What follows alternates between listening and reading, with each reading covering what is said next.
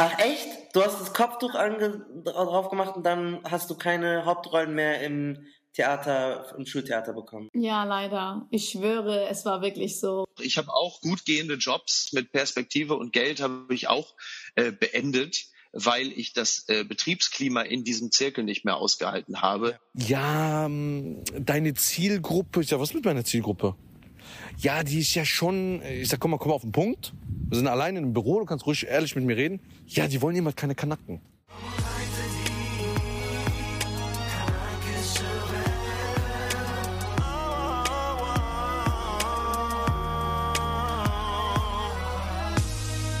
Kanakische Welle, der Podcast von Marcel Nadim Aburakia und Malcolm Ohanwe. Ahlan wa sahlan, Perşindetje, Zdravo. Ich habe gerade so eine Seite aufgemacht, wo ich Hallo auf verschiedene Sprachen habe. Bawuni, Kedu. Ni hao. Es wird noch mehr einfallen, aber wir wollen es kurz halten. Ihr seid bei der Kanakischen Welle gelandet, ähm, eurem Podcast zum Thema Identität im Einwanderungsland Deutschland. Wir sind ein Produkt von Funk, dem jungen Netzwerk von ARD und ZDF. Genau, mein Name ist Malcolm Ohanwe. Ich bin freier Journalist, aber meistens bei ähm, ARD und ZDF tätig. Ich moderiere eine Sendung vom Bayerischen Rundfunk, die heißt Respekt. Die läuft bei ARD Alpha, wenn ihr das guckt. Und ansonsten mache ich auch noch diesen Podcast. Das ist mein Lieblingsauftraggeber. Ähm, und mein Name ist Marcel Nadim Aurakir. Ich bin Journalist bei der Deutschen Welle und vielleicht auch bald mehr. Ich habe ein neues Jobangebot bekommen, aber ich, ah, ich weiß nicht, ob ich verraten soll, was es ist. Glückwunsch auf jeden Fall. Ist ja so eine Sache mit so, mit so Jinxen. Man soll jetzt nicht zu viel verraten. Am Ende. Ja, ja, ja. Deswegen. Das ist, sonst machen die Auge und so. Sie machen Auge auf mein Haus, Auge auf meine Frau, seh mich im Auto und werfen es drauf. Und dann passiert es doch nicht. Exakt. Es gibt etwas, ein Spiel, das wir immer spielen, immer, seit drei Folgen jetzt. Es nennt sich Emoji der Folge. Da erfahrt ihr ganz am Ende dieser Folge den Emoji der Woche und die ganz treuen, lieben Valleys zeigen dann ihre yes, Liebe, genau so. indem sie diesen Emoji dann jeweils unter den aktuellsten Instagram-Post posten. Yes, genau so. Wenn ihr übrigens von Cheyenne Garcia vielleicht kommt, herzlich willkommen, Salamu alaikum und grüß Gott. Äh, wenn ihr von Mordlust kommt, dann bedanken wir uns auch. Äh, die sind richtig, die kommen ja immer wieder, weil diese Mordlust-Folge halt so zwei Wochen steht und da kommen die ganzen äh, Leute. Wenn ihr einfach so treue Valleys seid, lieben wir euch auch. Hat Mickey Beisenherz eigentlich auch so einen Sound oder sowas? Nee, doch Apokalypse und Filterkaffee mit Mickey Beisenherz. Das ist, genau, wenn ihr von Apokalypse und Filterkaffee kommen solltet, dann seid ihr natürlich auch das äh, News Omelette. Dann seid ihr auch willkommen geheißen. Bitte, ihr könnt alle eine Sache tun und zwar uns fünf Sterne geben. Das geht eigentlich nur bei der Apple Podcast App. Äh, ansonsten könnt ihr bei Spotify die äh, Teilfunktion verwenden. Also nicht einfach nur so teilen, sondern schaut mal, wo ob es da eine Share oder eine Teilfunktion gibt, weil ich glaube, das hilft uns dann auch, dass wir besser gerankt werden. Das heißt, teilt diese aktuelle Folge mit diesem Teilbutton. Wenn ihr es nicht hinkriegt, dann macht einfach einen Screenshot, postet das auf den sozialen Medien, auf Facebook, auf Instagram, auf Twitter äh, und markiert uns dort oder weiß ich nicht, TikTok, äh, da ist Marcel, ich bin da nicht, aber äh, wir würden uns super drüber freuen. Du tust jetzt so, als ob ich so ein TikToker wäre, so voll viel hochladen. Ich habe einmal vor zwei Jahren da vier Videos hochgeladen. Du hattest doch so voll stolz, so, so ein paar virale TikToks, so guck mal. Ja. Äh, ich, ja. das du dir. Ich hatte mal ein Video bei meinem alten Arbeitgeber, das hatte eine Million Views oder 800.000 Views oder so. Also es ging richtig, das ging wirklich, es hatte Krass. diesen viralen Ding und ich war so, uh, Ja. exciting, aber seitdem, ja, ist TikTok nicht mehr meine Nummer eins Prio. Aber das passt auch genau das, worum es geht, denn auch Einstieg so in die Unterhaltung. Kannst du so ein bisschen genauer sagen, worum geht's in der Folge? Einstieg in die Unterhaltungsbranche klingt für mich immer fast so ein bisschen pornös, ist so ein bisschen uh, in die Adult Industry. Wir sprechen heute nicht darüber, wie man ein Pornostar wird, vielleicht bald. Hoffentlich. Wir sprechen darüber, wie man in die Comedy-Szene reinkommt. Also wer so in dieser Branche überhaupt ist, wer da überhaupt rein darf, wer sind die Gatekeeper, ähm, was auch so eines der größten Probleme ähm, der Comedy-Szene ist. Und am Ende der Folge geben wir euch mit all unseren Stargästen, die wir hier akquiriert haben, die ultimativen Tipps, wie man es in diesem Business einfach schaffen kann. Ja, wir haben richtig krasse Leute. Also wir wollten auch so einen guten Mix aus Leuten bekommen. Äh, wir haben ganz lange gefragt, WhatsApp-Nachrichten, die zugespammt, so bitte, bitte hier kommt, äh, sagt mal zu. Und äh, ich hoffe, ihr äh, schätzt diesen Aufwand. Natürlich gibt's noch viel mehr, wenn ihr Comedians seid und uns zufällig hört. Ich weiß zum Beispiel, Usus äh, von Rebel Comedy ist so ein treuer Hörer. Dann schreibt uns auch eine Nachricht und gibt uns Feedback. Aber bevor wir das jetzt hier so moderieren, haben wir uns gedacht, wir hören jetzt mal rein. Wie würden das in so einer Magazinsendung anmoderiert werden, Marcel? So, das hat uns unser Reporter Kena Amoa zusammengefasst. Wir haben Mickey Beisenherz, der Moderator, Podcaster und Komiker fährt mehrgleisig. Er moderiert die Gesellschaftstalkshow Kölner Treff beim Westdeutschen Rundfunk, sein eigenes Politikformat Hashtag Beisenherz bei NTV und seinen News-Podcast Apokalypse und Filtercafé sowie den Fußball-Podcast Fußball MML. Schläft dieser Mann überhaupt? Er gilt als eine der Spitzenfedern hinter den Witzen der RTL-Sendung Dschungelcamp und auch in seinem eigenen Podcast verstellt er gerne immer mal wieder seine Stimme und zeigt seine satirische Natur. Ach, wisst ihr, ihr Autoren, ihr seid nette Leute und ich mag das, was ihr macht, aber ich kann das nicht. Das, ich bin spontan und das sind gute Witze und ja, ich mache das spontan. Und das war toll, das hat so Bock gemacht. Außerdem mit am Start Gülcan Cetin. Sie ist nicht nur angehende Ärztin, sogar Proktologin, zu dem Thema gibt es eine Folge. Außerdem ist sie eines der prominentesten Mitglieder der Funk-Satire-Sendung Datteltäter. Gemeinsam mit Datteltäter-Gründer Yunus Al-Amaida, der war übrigens auch schon mal bei uns in der kanakischen Welle zu Gast, hat über seine palästinensischen Wurzeln geredet, findet die Folge Palästina eine Heimat, mehrere Schicksale und hört rein. Gemeinsam mit Yunus macht sie regelmäßig Satirevideos rund um das Thema Islam. Sie spielt da die komische Abziehfigur einer orientalischen Mama, Schwester und Tante. Das Format Doppeltäter wurde zweimal mit dem Grimme Online-Preis und auch mit vielen anderen Preisen ausgezeichnet. Ach, ein Tag Kinderurlaub ist doch nicht schlimm, mein Gott. Wir müssen morgen zur Arbeit. Oh, verarbeiten, arbeiten, arbeiten, arbeiten. Einen Tag krank machen. Ich bezahle euch. Bleibt doch ein bisschen hier. Ihr habt noch gar nichts gegessen. Oh, wir sind so satt. Dankeschön. Wir gehen jetzt. Du hast die noch gar nicht probiert. Diesen aus Mekka habe ich einfliegen lassen. Extra Ich für habe so euch. viel davon gegessen. So lecker, Maschallah. Aber wir gehen jetzt. Auch mit am Start die Autorin und Redaktionsleiterin bei der Produktionsfirma Steinberger Silberstein, Anna Duschime. Die Wahlberlinerin ist unter anderem zuständig für die Comedy- und Satireformate Aurel Original und Browser Ballett. Für Edition F und Taz schreibt sie gerne politische, aber auch humorvolle Kolumnen und im Internet verbreitet sie gern das ein oder andere lustige Meme. Dieses Jahr gibt sie ihr Schauspieldebüt in der kommenden Sitcom-Version von Browser Ballett. Ähm, ähm, Gratulation zur Beförderung. More money, good life in Germany? Du weißt doch, dass ich Deutsch spreche, Christian. Außerdem mache ich hier ein Praktikum. Jetzt nicht mehr. Jetzt bist du ein Teil eines Unternehmens mit Haltung. Teamfoto. Und jetzt alle. Eins, zwei, drei, Diversity. Außerdem haben wir den YouTuber mit der wohl sympathischsten und ansteckendsten Lache der Welt. Der gebürtige Wiesbadener Cheyenne Garcia ist bekannt für seine unfassbar lustigen Straßenumfragen. Da passieren wirklich die ulkigsten Sachen, die gleichermaßen bei den Kids auf Instagram oder YouTube sowie in den WhatsApp-Gruppen von deinem Papa oder deiner Tante steil gehen. Er moderiert zudem den Podcast Cheyenne und Nizar, die Deutschen, mit dem Comedian Nizar Akremi. Der Podcast Die Deutschen ist regelmäßig in den Höchsträngen der Hörercharts. Hast du Tattoos? Ja, ich habe einen Tisch. Willst du sehen? Ja. Hier, warte. Das ist ein Tisch. Halt einen Tisch.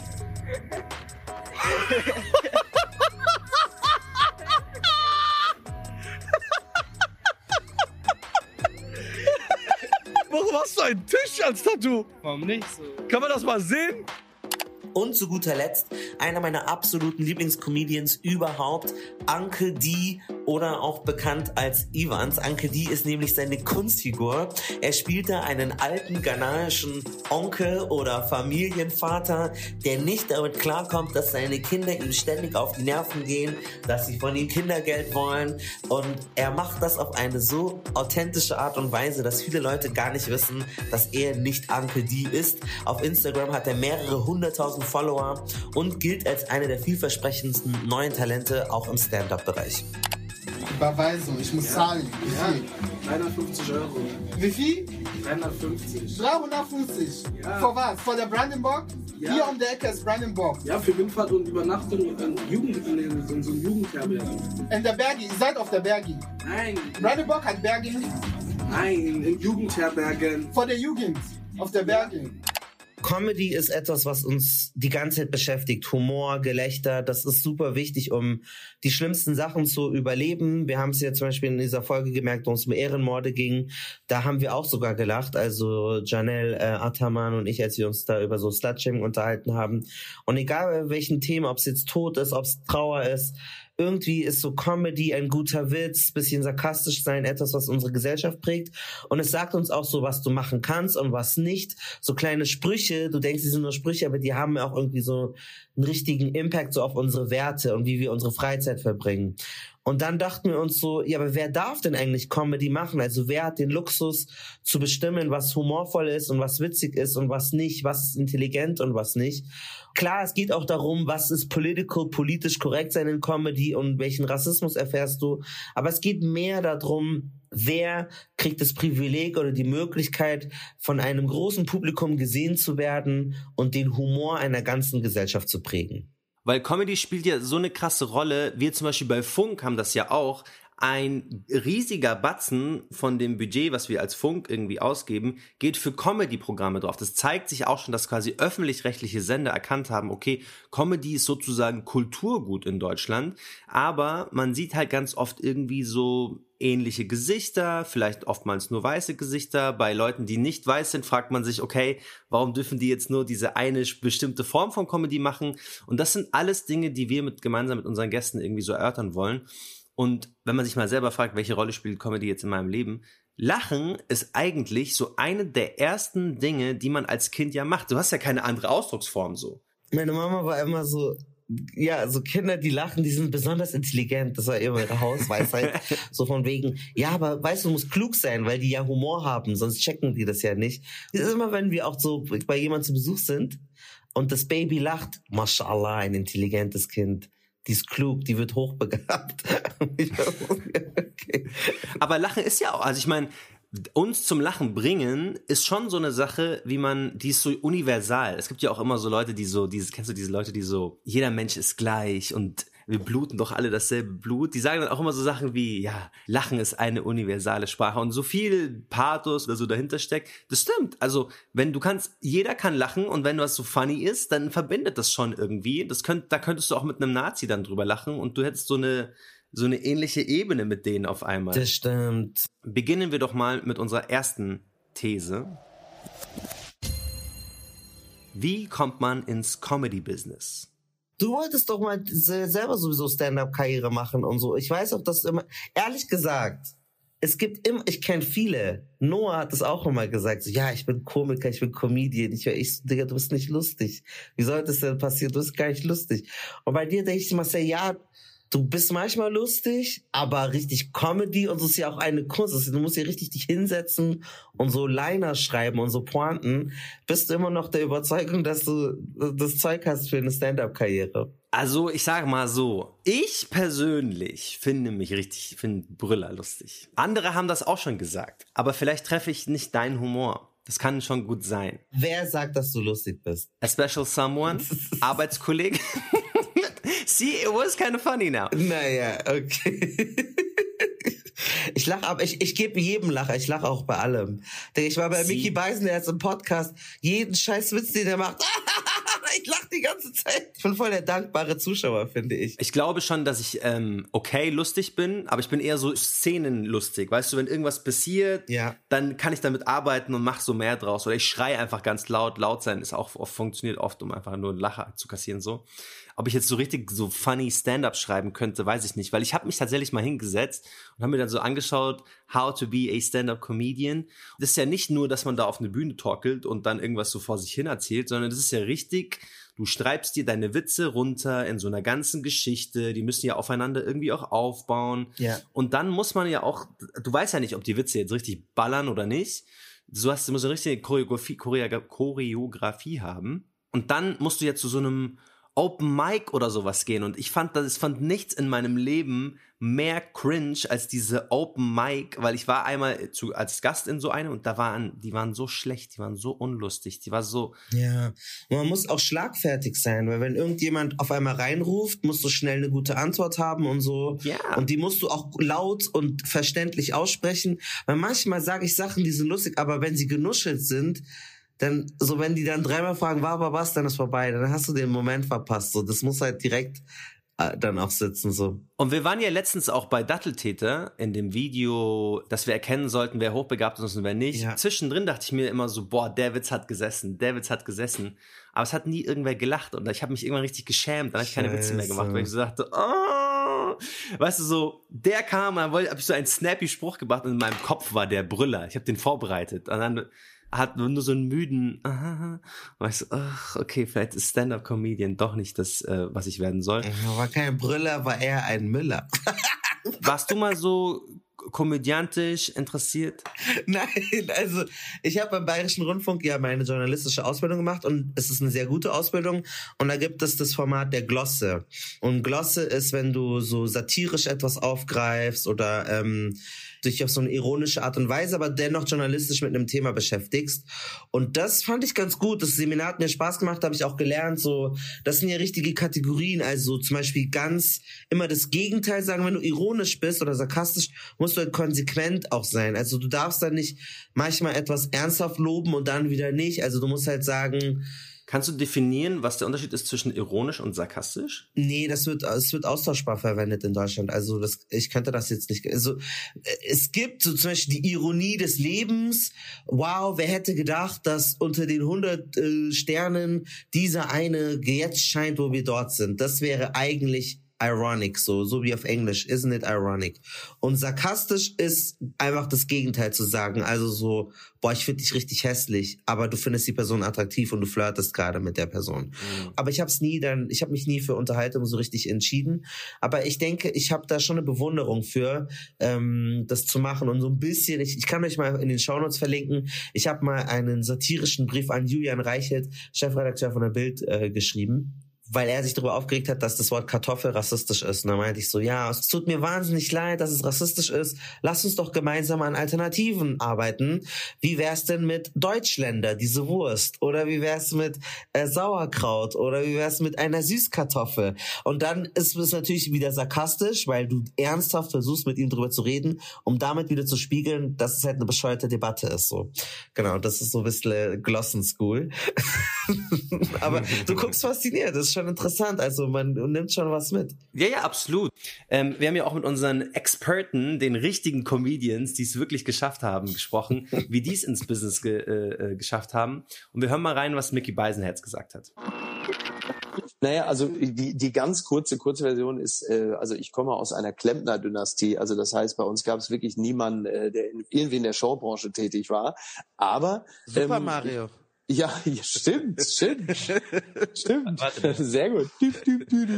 Ähm, aber bei uns war es aber immer so, also es ist ja mittlerweile ein Vier-Generationen-Haushalt, die alle noch unter einem Dach wohnen. Bei uns war halt einfach immer gute Laune. So, und die Stimmung war gut und ähm, wie auch schon gesagt, Ruhrgebiet, das ist natürlich auch eine Gegend, in der sowieso alle sich gegenseitig immer einen Spruch drücken. Also das hilft, um äh, mit dem Thema Humor und Punchlines da einfach mit groß zu werden. Ich selber habe halt als Kleinstkind schon mit drei oder vier dann die Auftritte im äh, Wohnzimmer geübt. Also habe mir Omas Korsett angezogen und habe da im Wohnzimmer rumgetanzt. Das heißt, ich habe also sehr früh gemerkt, Ähm, ich war übrigens nicht so, dass dass Applaus irgendwie Liebe ersetzen musste, sondern es war halt für mich immer noch ein Add-on. Das heißt, ich war immer, fühlte mich immer schon geliebt, aber konnte zusätzlich noch dann irgendwelche Sachen machen. Hab früh Leute imitiert und so, so mit sieben oder acht schon Kohl und wie sie alle hießen und habe da schon gemerkt, ah, das macht mir Spaß und bin dann irgendwann so Anfang 20 beim Radio gelandet und übers Radio ging es dann irgendwann so Richtung Fernsehen. In erster Linie aber als Autor. Beim Radio habe ich also auch einfach, war ich auch viel on air, habe ganz viel Comedies geschrieben und produziert und auch moderiert, aber beim Fernsehen war ich in erster Linie Autor. Also ich bin ja dann von der kleinen Herner Lokalradiostation zum großen Sender gewechselt. Das ist dann Radio NRW. Also das nur zum Vergleich. Bei Radio Herner waren es, glaube ich, 50.000 Hörer und bei Radio NRW 1,5 Millionen. Also spätestens als ich dort war, das ist ja eine sehr große Radiostation, die ist ja ungefähr vergleichbar mit Antenne Bayern, sogar ein bisschen größer, also sehr groß. Antenne Bayern. So, da ist der Münchner. genau. Und ähm, da hast du natürlich schon gemerkt, okay, ich bin jetzt hier, mache das jetzt für ein sehr großes Publikum. Und dann habe ich dort ja auch volontiert. Das heißt, ich habe dann auch das klassisch nochmal gelernt. Und das, da ist natürlich schon mal klar, okay, du, du machst das jetzt halt einfach hauptberuflich. Das ist jetzt dein Beruf. Ja, für Cheyenne war das natürlich anders. Ich find's so funny. Ich denke mir, seitdem dieses Comedy jetzt on the spot ist, merke ich so voll den Pressure, wie du dir jedes Mal denkst, könnte ich da irgendeine Pointe platzieren? Kann ich irgendwie so schaustellen, wie lustig ich bin? Und das macht so voll den, so, das ich finde das voll spannend. Aber das ist auch so was Kompetitives. Für Cheyenne Garcia äh, war der Einstieg anders. Gestartet? Ich war äh, zehn Jahre DJ. Ja, ich habe Musik aufgelegt, das weiß fast niemand. Zehn Jahre aufgelegt in Kroatien, in Dubai, in Italien, Mallorca, so überall. Was ist dein DJ-Name? Boah, DJ Cheyenne. Einfach so. Zehn Jahre habe ich das gemacht. Aber äh, das war ja keine Zukunft. Bis dato hat man nie was in der Rente einbezahlt. so, da habe ich mir gedacht, okay, ich muss was Neues machen. Dann bin ich zu meinem Papa gegangen. Ich sag, Papa, ich will was Neues machen. Ich habe irgendwie das Gefühl, ich muss mich irgendwie neu erfinden. Dann sind ein paar DJ-Aufträge weggefallen.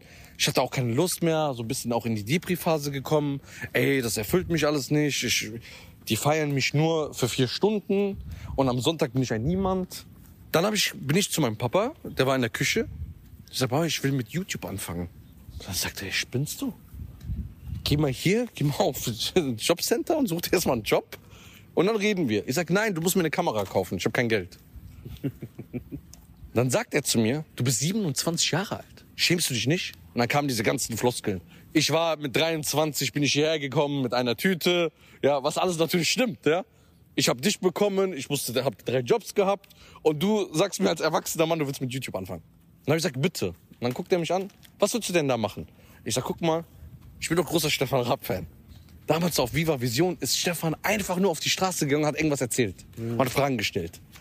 Und es gibt nur so Pranks auf YouTube. Ich will so normal die Menschen fragen, was sie so lieben und bla bla bla. Mhm. Und er sagt so, Stefan Raab.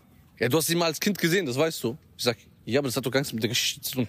Doch, der war damals in diesem Mauskostüm beim ZDF-Fernsehgarten. Da haben wir dich hingebracht, dann hast du den gesehen, der hat dich gestreichelt. Sag ich, Papa, aber was ist jetzt? Ich überleg's mir. Dann bin ich zu meiner Mutter gegangen, ich sag, Mama, kannst du nicht mal mit ihm reden? Ja, der macht das schon. Und so. Dann sind wir zum Mediamarkt gegangen. Dann gab es eine Kamera, glaube ich, für 690 Euro. Und mein Vater sagt, boah, das ist aber viel Geld. 690. Haben wir Ratenzahlung ausgemacht. Da habe ich meine Kamera bekommen. Und der so, was machst du jetzt? Ich sag, ich mach das jetzt. Und dann sagt er, glaubst du an dich? Sag ich, ja. Ja, okay, dann unterstütze ich dich. Und dann bin ich damals mit einem Clio, Baujahr 94, bin ich nach Frankfurt auf die Zeil und habe mein erstes Video gedreht. Und das habe ich dann hochgeladen mit null Abonnenten. Und ich hatte innerhalb drei Tage 10.000 Aufrufe. Und ich sag so, boah, krass. Und sieh, ich habe so einfach 900 Abonnenten. Mhm. Zweite Video, 120.000. Wow. Direkt 25.000 Abonnenten. Dritte Video, dann ging es richtig ab. Ich habe, glaube ich, in den ersten vier Monaten 180.000 Abonnenten gemacht. Keiner hat mich geteilt, keiner hat mir geholfen. Und bis da habe ich noch kein Instagram mal gehabt. Ich hatte nur Facebook, weil ich war nicht so der Typ mit Bildern als dann die Funktion ein bisschen auf Instagram kam mit Videos, habe ich gesagt, mhm. ja okay, langsam gefällt mir das. Ja, und dann ging es einfach ab. Nach äh, halbes Jahr war ich dann bei 200.000 Abonnenten. Ich habe bei jedem Video, also drei Millionen Klicks, 2,4 Millionen, 1,6 Millionen, nur in diesem Spektrum habe ich mich bewegt. Aber dann kamen die Schattenseiten davon, weil ich bin zu schnell groß geworden wo ich mich natürlich darüber sehr, sehr freue. Aber im Nachhinein, wenn ich so ein bisschen was ändern könnte, hätte ich mir so, so einen langsamen Wachstum gewünscht. Weil äh, danach kam ja der Riesenschlag dann, ne? Wo dann viele Fehler YouTuber, Influencer untergehen. Finanzamt kam zu mir, berechnet, geschätzt, weil vor drei, vier Jahren war YouTube auf dem, bei denen noch nicht so auf dem Schreibtisch. Die wussten nicht, wie sie damit umgehen sollen. Und dann kommt einfach mal eine 120.000 Euro Nachzahlung. So, und, Und wie viel, wie viel hattest du zu der Zeit an Geld gemacht? Ich glaube 260, 270.000. 50 Prozent. Ja, fast die Hälfte. 43, 44 Prozent, sowas. Kon konntest du da irgendwie rum oder musstest du das dann alles so? Nee, dann äh, bin ich hingegangen. Ich hab gesagt, hören Sie mal zu. Da ist ein Fehler. Will ich nicht. Dann sagen sie, dann sagen sie, hören Sie mal zu. Sie haben noch verdient. Das stimmt auch. Dann sage ich, ja, aber ich habe das nicht. ja, das ist so uns egal. Und dann habe ich gemeint, ey, mit denen ist ja echt nicht zu spaßen. Dann äh, habe ich einen Cut gesetzt. Ich re- regle erstmal mein Leben. Dann bin ich zum Finanzamt gegangen. Frau H, ja, wenn Sie das mal hören, habe ich da hingesetzt und habe gesagt, erzählen Sie mir mal, wie ich das richtig mache. Und dann sagt sie, ja, ich bin ja nicht Ihr Steuerberater. Ich sage, komm, jetzt helfen Sie mir mal. Die war dann so cool. Dann hat sie sich einfach zwei Stunden Zeit genommen, hat mir erklärt, Sie melden das so an. Gut, eineinhalb Jahre, zwei Jahre da reingewachsen. Und jetzt kann ich heute sagen, fragen alle mich. Da merken wir jetzt schon so, Cheyenne Garcia hat halt gar keine Ahnung, wie man überhaupt in die Industrie kommt. Er hat nicht im Impressum von Brainpool, der Produktionsfirma von Stefan Raab, nachgeguckt, wie kriege ich ein Praktikum, sondern hat einfach gesagt, ich verkaufe mir eine Kamera und mache Videos. Und Mickey Beisenherz hat halt sich klassisch sozusagen so ein Praktikum ergattert und ist diesen Weg gegangen. Und das finde ich schon super exemplarisch, dass sozusagen du bist vielleicht inspiriert von denselben Leuten, aber du weißt halt gar nicht, ich glaube, wenn du halt vielleicht aus einer Familie kommst, die nicht historisch in Deutschland ist, die wissen ja gar nicht genau, wie ist die deutsche Berufs- und Medienlandschaft, wie kommst du dorthin? Und Mickey hat es dann wahrscheinlich eher drauf, auch wenn er jetzt aus einer Klempnerfamilie kommt, dass er da so wusste, wie man da reinkommt. Und das, das kann ich auf jeden Fall relaten, weil als ich angefangen habe, ich habe hier so einen YouTube-Kanal, der hieß Malcolm Music. Ich habe auch nicht gewusst. Ich habe mich zwar mal bei Sony dann irgendwie bei dem, meinem Label beworben, aber ich hätte gar keine Ahnung gehabt, wie ich jetzt wie soll ich jetzt dieses Praktikum irgendwo bekommen? Und habe dann einfach selber einfach ja auch mir genau wie Cheyenne. Ich habe mir so eine Kamera besorgt und habe diese Interviews gemacht. Und deswegen bin ich da glaube ich eher auf, auf, auf, auf dieser Seite. Wie siehst du das Ganze Also ich finde es auf jeden Fall spannend zu betrachten, weil es ja schon so ein bisschen dem Stereotypen dann entspricht. Der eine ist so, wie wir in der Hisham-Folge ja auch gelernt haben, der Kanake, der einfach so auf YouTube geht und da so sein Glück findet, weil er so sein eigenes Ding machen kann. Und der andere ist jetzt, sage ich mal so, der Deutsche, der Mickey, der eigentlich Michael heißt, ähm, der dann so Praktika macht. genau in der Folge warum so viele People of Color Influencer sind Genau, genau. Also es ist ja dann schon so ein bisschen sehr exemplarisch und auch irgendwie passt es dann mit dem Stereotyp ganz gut zusammen. Ich persönlich bin, ich bin ja ehrlich, ich wusste nicht mal, was ein Praktikum ist, ganz lange, und ich wusste nicht, warum man Praktika machen muss, weil es gibt's halt, zum Beispiel in Palästina gibt's das ja auch nicht. Also du, du machst kein Praktikum irgendwo und dann arbeitest du da, sondern du hast halt einen Onkel und dann arbeitest du da mit. Und ich dachte mir auch irgendwie immer so, fuck, ich kann kein Journalist werden, weil ich kenne ja niemanden, der Journalist ist und dann habe ich ja niemanden, bei dem ich so mitarbeiten kann. Erst dieses ganze Konzept zu verstehen, dass es da so Studium, Praktika, Volontariat etc. gibt, war nicht in meiner Lebensrealität und zwar nicht Teil davon. Ich wurde da auch nicht wirklich so darauf vorbereitet in der Schule. Man kriegt die auch nicht so leicht, finde ich. Also ich hatte mich für ein Praktikum mal beworben und hatte Abitur und alles und wurde nicht genommen. Und dann habe ich die eine kennengelernt, weil ich in der Komparserie mit meiner Mama gearbeitet habe. Also so, die war so einfach, war eine Komparsin bei Wetten das. Und dann habe ich dieselbe Frau kennengelernt und dann haben die, die hat mir ein Praktikum bekommen, weil die mich auf dieser Aftershow-Party kennengelernt hat. Und dann dachte ich mir, damn, muss ich jetzt auf der Aftershow-Party sein von Wetten das, nur um ein Praktikum zu bekommen? Ich war zum Beispiel früher so naiv. Ich habe einfach mit 18 oder so, als ich frisch mein Abi hatte, habe ich Al Jazeera eine E-Mail geschrieben. Hallo, ich möchte Journalist werden. In so äh, Tra Google Translate übersetze so. Hallo, ich möchte Journalist werden. Ich mag Fußball. Ich kann auch Deutsch, Englisch, Arabisch reden. Und ich war so, das ist meine Mail. Stimmt. Nehmt mich, hier bin ich. Ja, man hat auch diese Formulare ignoriert. Ich habe auch meine Lieblingsleuten, die ich einfach irgendwie kannte, ich habe die einfach gefragt. Ich kannte eine, die war bei BBC und habe ich ihr eine DM geschrieben, weil ich ja nicht wusste, nein, you have to go through the process, du musst da Yes. und da. Und man denkt so, ja, du wirst mir helfen oder so. Also das ist echt krass. Also wenn ich wieder, wenn ich drüber nachdenke, ich war ja eigentlich auch dort. Ich weiß gar nicht, wie man, wie ich das gelernt habe. Wir haben ja auch mit anderen gesprochen, die dann Folgendes gesagt haben. Ich bin eher zufällig in der Unterhaltungsbranche gelandet. Ähm, ich habe, bevor ich meinen aktuellen Job angefangen habe, noch Werbung gemacht als ähm, Creative Director äh, in einer Werbeagentur.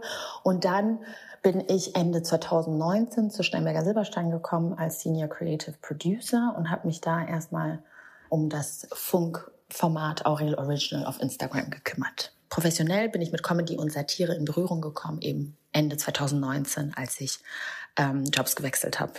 Ich bin in Ruanda ähm, geboren und aufgewachsen. Meine Eltern sind beide Akademiker ähm, gewesen. Also mein Vater ist verstorben. Er hat Anthropologie und Literatur studiert und meine Mutter hat Soziologie studiert und später eine therapeutische, ähm, einen therapeutischen Zusatzkurs gemacht. Ich weiß nicht genau, ob der Beruf meiner Eltern wirklich Einfluss auf meinen Werdegang gehabt hat. Also es ist aber schon so, mein Vater hat früher Theater gespielt. Also es kann sein, dass das vielleicht ein bisschen mit reingewirkt hat. Was war dein Karriereeinstieg? Also wenn damit gemeint ist, was war mein erster Job? Mein erster Job war in, in einem Startup. Erst als Marketingpraktikantin, dann wurde ich übernommen. Und dann, ähm, genau, habe ich, das hat man damals Country Marketing gemacht, also äh, genannt. Das heißt, ich habe einfach Marketing gemacht für, ein, ähm, für eine bestimmte Dienstleistung, ein bestimmtes Produkt und einen bestimmten Markt eben. halt aus Ghana, ne? Deutschland aufgewachsen. Und mein Vater ist äh, Koch, hat er gelernt, und meine Mutter Friseurin. Ob es einen Einfluss hat, mein Werdegang eigentlich nicht, weil ich mache ja gar nichts null in der Richtung. Mm, Wie ich da gelandet bin, sehr spontan, sehr, sehr, sehr spontan. Ich habe das Verfahren ein Video hochgeladen und das hat irgendwie jeder gesehen, jeder geteilt und so und jeder dachte, es wäre echt. Und da habe ich mir gesagt, okay, ab und zu kann ich ja mal Videos machen. Und 2017 habe ich mir gesagt, okay, jetzt ziehe ich richtig damit durch. Und so bin ich in die Branche gelandet, ne? Das war total lustig. Es war gar nicht geplant. Überhaupt nicht, weil äh, ich kannte Younes von einer Andalusienreise und dann bin ich irgendwann nach Berlin gezogen in meinem Studium. Und äh, dann hatten die irgendwie so einen Dreh und ich bin einfach spontan da hingegangen, weil ich keine Freunde hatte in Berlin. und dann saß ich dann da und wusste gar nicht, ey, die machen da irgendwas, aber ich wusste nicht, was die machen. Ich kannte damals Satteltäter nicht. Und dann hat mich Younes einfach gefragt, ob ich nicht Bock habe, irgendwie eine Lehrerin zu spielen. Dann meinte ich, ja, kann ich machen. Und dann habe ich diese Rolle gespielt und er fand sie ziemlich cool. Und für mich war das so, yo, so alles cool. Das war jetzt gar nicht schwer. Und dann hat er mich gefragt, ob ich nicht Bock habe, irgendwie weitere Bale mitzumachen. Und dann meinte ich, ja, mal gucken. Und so bin ich reingerutscht eigentlich. Meine Eltern sind ja Türken und äh, in der türkischen Kultur gibt es halt sehr viel Filmkultur. Und tatsächlich haben mich bestimmte äh, Schauspieler extrem geprägt als Kind. Schabal, also Kemal Sunal war ein sehr bekannter Schauspieler, Adile Naschid. Das sind so und es waren so Charaktere, die hat sich jeder angeguckt. Oder Filme wie Hababam Sınıfı, das waren so Reihen. Also das, das haben wir uns bestimmt mit meiner Familie über 100 Mal so reingezogen. Und deswegen fand ich Comedy immer lustiger und schöner als diese schnulze Liebesromanzen-Serien. Das war gar nicht so meins. Was uns dann auch zu unserer zweiten These bringt, wir haben sie schon ein bisschen angerissen. Was waren die größten Hürden, die unsere Comedians so erlebt haben? Also am ehesten würde ich sagen, merkt man höchstens noch einen Klassenunterschied oder so, weil man ja als Ruhrgebietler in der Regel ja dann doch auch immer ein bisschen als Simpleton abgetan wird. Die Gefahr besteht natürlich schon ein bisschen, aber ich hatte jetzt auch nie das Bedürfnis, das in irgendeiner Art und Weise überzukompensieren. Aber sowas kann einem schon manchmal begegnen mit so alteingesessenen Journalisten oder äh, damals auch Kollegen beim Radio, die vielleicht eher aus Münster kommen oder so, dass man dann plötzlich als jemand, der aus dem tiefsten Ruhrgebiet kommt, da wurde dann schon einem mal mit Naserümpfen begegnet. Also wenn wir über so Themen wie Klassismus sprechen, Mhm. dann am ehesten in der Form. Aber auch da wieder, das war ja nichts, das war ja nichts, wo ich mich wirklich herabgewürdigt gefühlt habe oder sonst irgendetwas. Also da zuckst du mit den Schultern und sagst, ihr könnt mich mal am Arsch lecken. Ich mache jetzt einfach mal meine Sachen und gut ist es. Also, wir haben jetzt beide schon Hürden angerissen. Bei mir war es so, ich habe das ganze System nicht mal gekannt. Bei dir war es auch ganz ähnlich. Und was ich halt schon krass finde, Mickey sagt, im Grunde genommen, bei ihm gab es nicht so viele Hürden. Ja, das fand ich echt heftig. Vor allem manche, manchmal sagst du es nur für den Flex, so ja, schon hart und steinig. Manchmal habe ich auch schlechte Tage. Einfach nur damit Leute sie nicht so neiden, so weißt du. Manchmal sagst du sowas, so ich also und glaub mir, es ist nicht immer alles so so wie es aussieht und so. Er war so nein, bro. Er war so nee, keine Hürde, läuft alles flutscht. Das fand ich richtig interessant, dass das für ihn auch gar kein Gedanke war. Der musste ja richtig grübeln. Der war so richtig Ja, weil Malcolm und ich haben mit ihm so gesprochen, wir waren so, ja, weil ähm, für die, die es nicht wissen, Mickey Beisenherz, Michael Beisenherz kommt aus einer Klempnerfamilie, irgendwo in NRW. Jetzt, also so ganz normal halt, ne? Und ich dachte mir so, okay, so ein Klempner-Dude, der wird doch irgendwelche Struggles gehabt haben. Und der, der Mickey war wirklich so, ach, mh, Hürden. Eigentlich nicht. Klar, es lief jetzt nicht immer alles brillant, aber eigentlich, ähm, und das ist halt schon echt ein markanter, riesiger, fetter Unterschied zu dem, was Cheyenne durchgemacht hat. Hast du solche Erfahrungen gemacht für dich jetzt in der Branche, dass du merkst, okay, weil ich jetzt nicht pur Bio-Deutsch bin, dass es irgendwie anders ist für mich? Jeden Tag. Jeden Tag, jeden Tag, jeden Tag, jeden Tag. Das merkst du an äh, Agenturen, die Kooperationen vermitteln. Es gibt immer wieder Sachen, die die Leute als Argumente nehmen, wie ja, wir suchen zurzeit eher Frauen äh, statt Männer, weil wir haben zu viele Männer. Äh, dann ging es um Exklusivvertrag mit verschiedenen Plattformen. Dann hieß es, äh, ob wir nicht noch einen Partner dazu nehmen wollen, den Sie vorschlagen. Und der war sah aus wie ein Bachelor. Ja, so dass man merkt das schon. Also so ein, so ein europäischer heller weißer Typ. Genau. Das, äh, wir haben ja viele Podcasts, die es in Deutschland jetzt schon gibt, ne? Und komischerweise ist das so ein Erkan-Stefan-Prinzip immer so. Es gibt immer einen Ausländer und der wird mit dem Deutschen da reingesteckt und der Ausländer darf da mal 40 Minuten reden. So, das sehe ich ja immer öfters. Gibt ja auch Leute in den Charts. Ich will ja niemanden angreifen, ja. Es gibt Leute, die haben 500.000 Abonnenten weniger als ich, haben nicht den Erfolg wie ich, haben aber 100 mal mehr Kooperationen. Und dann bin ich in der gleichen Agentur und ich sag ja, was liegt das? Ja, ähm, deine Zielgruppe. Ich sag, was mit meiner Zielgruppe? Ja, die ist ja schon, ich sag, komm mal, komm mal auf den Punkt. Wir sind alleine im Büro, du kannst ruhig ehrlich mit mir reden. Ja, die wollen jemand keine Kanacken. Wow. Und dann sage ich, ja wie? Das hat jemand in der Agentur im Büro gesagt. Klar, die sagen mir das. Ich bin ja so ein offener Typ, deswegen redet ja auch jeder mit mir. So, da habe ich gesagt, wie meinst du das? Sagt er, ja, die haben mir das durch die Blume gesagt, ja, der hat nur Kanaken-Fans. Wir wollen aber die äh, kaufkräftigen Leute erreichen. Ich sag also, ich, ich, ich kenne so viele Ausländer, die haben mehr Geld als das äh, Bruttosozialprodukt von Tunesien. So, wie kannst du äh, das behaupten? Das ist schon öfters. Ich könnte dir 100 Beispiele nennen, was ich erlebt habe. Auf Awards, ich war auf dem Echo eingeladen und dann kurz davor, als Kollege dieses Antisemitische da gebracht, wurde ich einfach ausgeladen. Und ich kenne den Mann gar nicht, ich habe gar nichts damit zu tun, ja. Weil die dachten, du gehörst zu so einem Rapper-Trupp und Ja, bist so genau. ein Islamist oder Ja. so. Auf einmal waren wir nicht mehr äh, eingeladen. Die sagen, ja, es geht doch nicht, weil wir müssen das jetzt begrenzen. Wegen diesem Vorfall dürfen nicht mehr so viele Leute extern reinkommen, die nicht spezifisch eingeladen werden. Ich habe gesagt, ich habe eine Einladung. Aber das klingt für mich nach Kanakenkontingent, war zu. Ja, ich sag mal, man merkt das sehr, sehr oft. Ich sollte eine Sendung bei einem Streamingdienst äh, äh, bekommen, also in einer Folge mitspielen. Und der, die Person hat mich vorgeschlagen. Ich war dann auf dem Schreibtisch. Da wurde ich abgelehnt, weil es gerade nicht so passt. Die überlegen es mal in der zweiten Staffel. Dann kommt die Staffel raus, dann gucke ich die mir an und du siehst keinen Schwarzhaar. Und dann sprichst du auf, ich spreche das ja an. Ihr nehmt mich nicht, weil ich Öl, ein Ölauge bin. Nein, wie kannst du das behaupten und so? Ich sag, komm mal, einmal okay, zweimal okay, dreimal okay. Mein Vater hat mir immer beigebracht, Schein, irgendwann musst du der Statistik glauben. Es kann nicht sein, dass 20 Mal du abgelehnt wirst, immer wegen verschiedenen Gründen. Und bei Streamingdiensten war das auch so. Wir hatten mal eine Folge mit dem YouTuber Hisham und der meinte halt auch, dass als er größer geworden ist, dass es so schwierig war und es gab so Leute wie Bibi oder so, die waren so perfekt für Kooperationen, aber er Ja. war halt der Marokkaner und das hat nicht gepasst irgendwie. Ja, und ich, ja, das glaube ich ihm. Und ich denke, es kommt noch was dazu. Wenn du zum Beispiel Rebel Comedy nimmst, die ja viele Türen geöffnet haben, muss man ja an dieser Stelle mal sagen.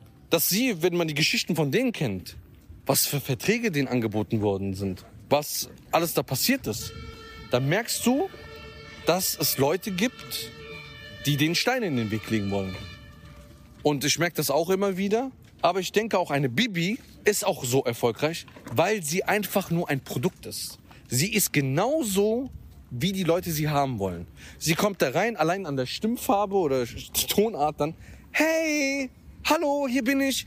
Ey, würdest du dir heißen Wachs mal über den Kopf ziehen? Ja klar, wenn ihr das wollt. Und ich glaube, das ist auch ein Geheimnis, um Erfolg in Deutschland zu haben. Weil wenn du... Äh, Keine Ecken und Kanten. Genau. Keine Ecken, Kanten, eine andere Tonart. Ich probiere die auch immer vom Spiegel, aber ich krieg die irgendwie nicht hin, weil ich will mehr Kooperation haben. Dann äh, denke ich, dass du da auch nicht weiterkommst, weil die sagen, nee, es ist genau so. Es gibt ja viele kranke Typen da draußen, die sich extra eine Frau holen, die kaum eine eigene Meinung hat. Dass sie sozusagen die für sich haben, ne? Habt ihr schon mal mitbekommen, so, so Männer gibt's ja.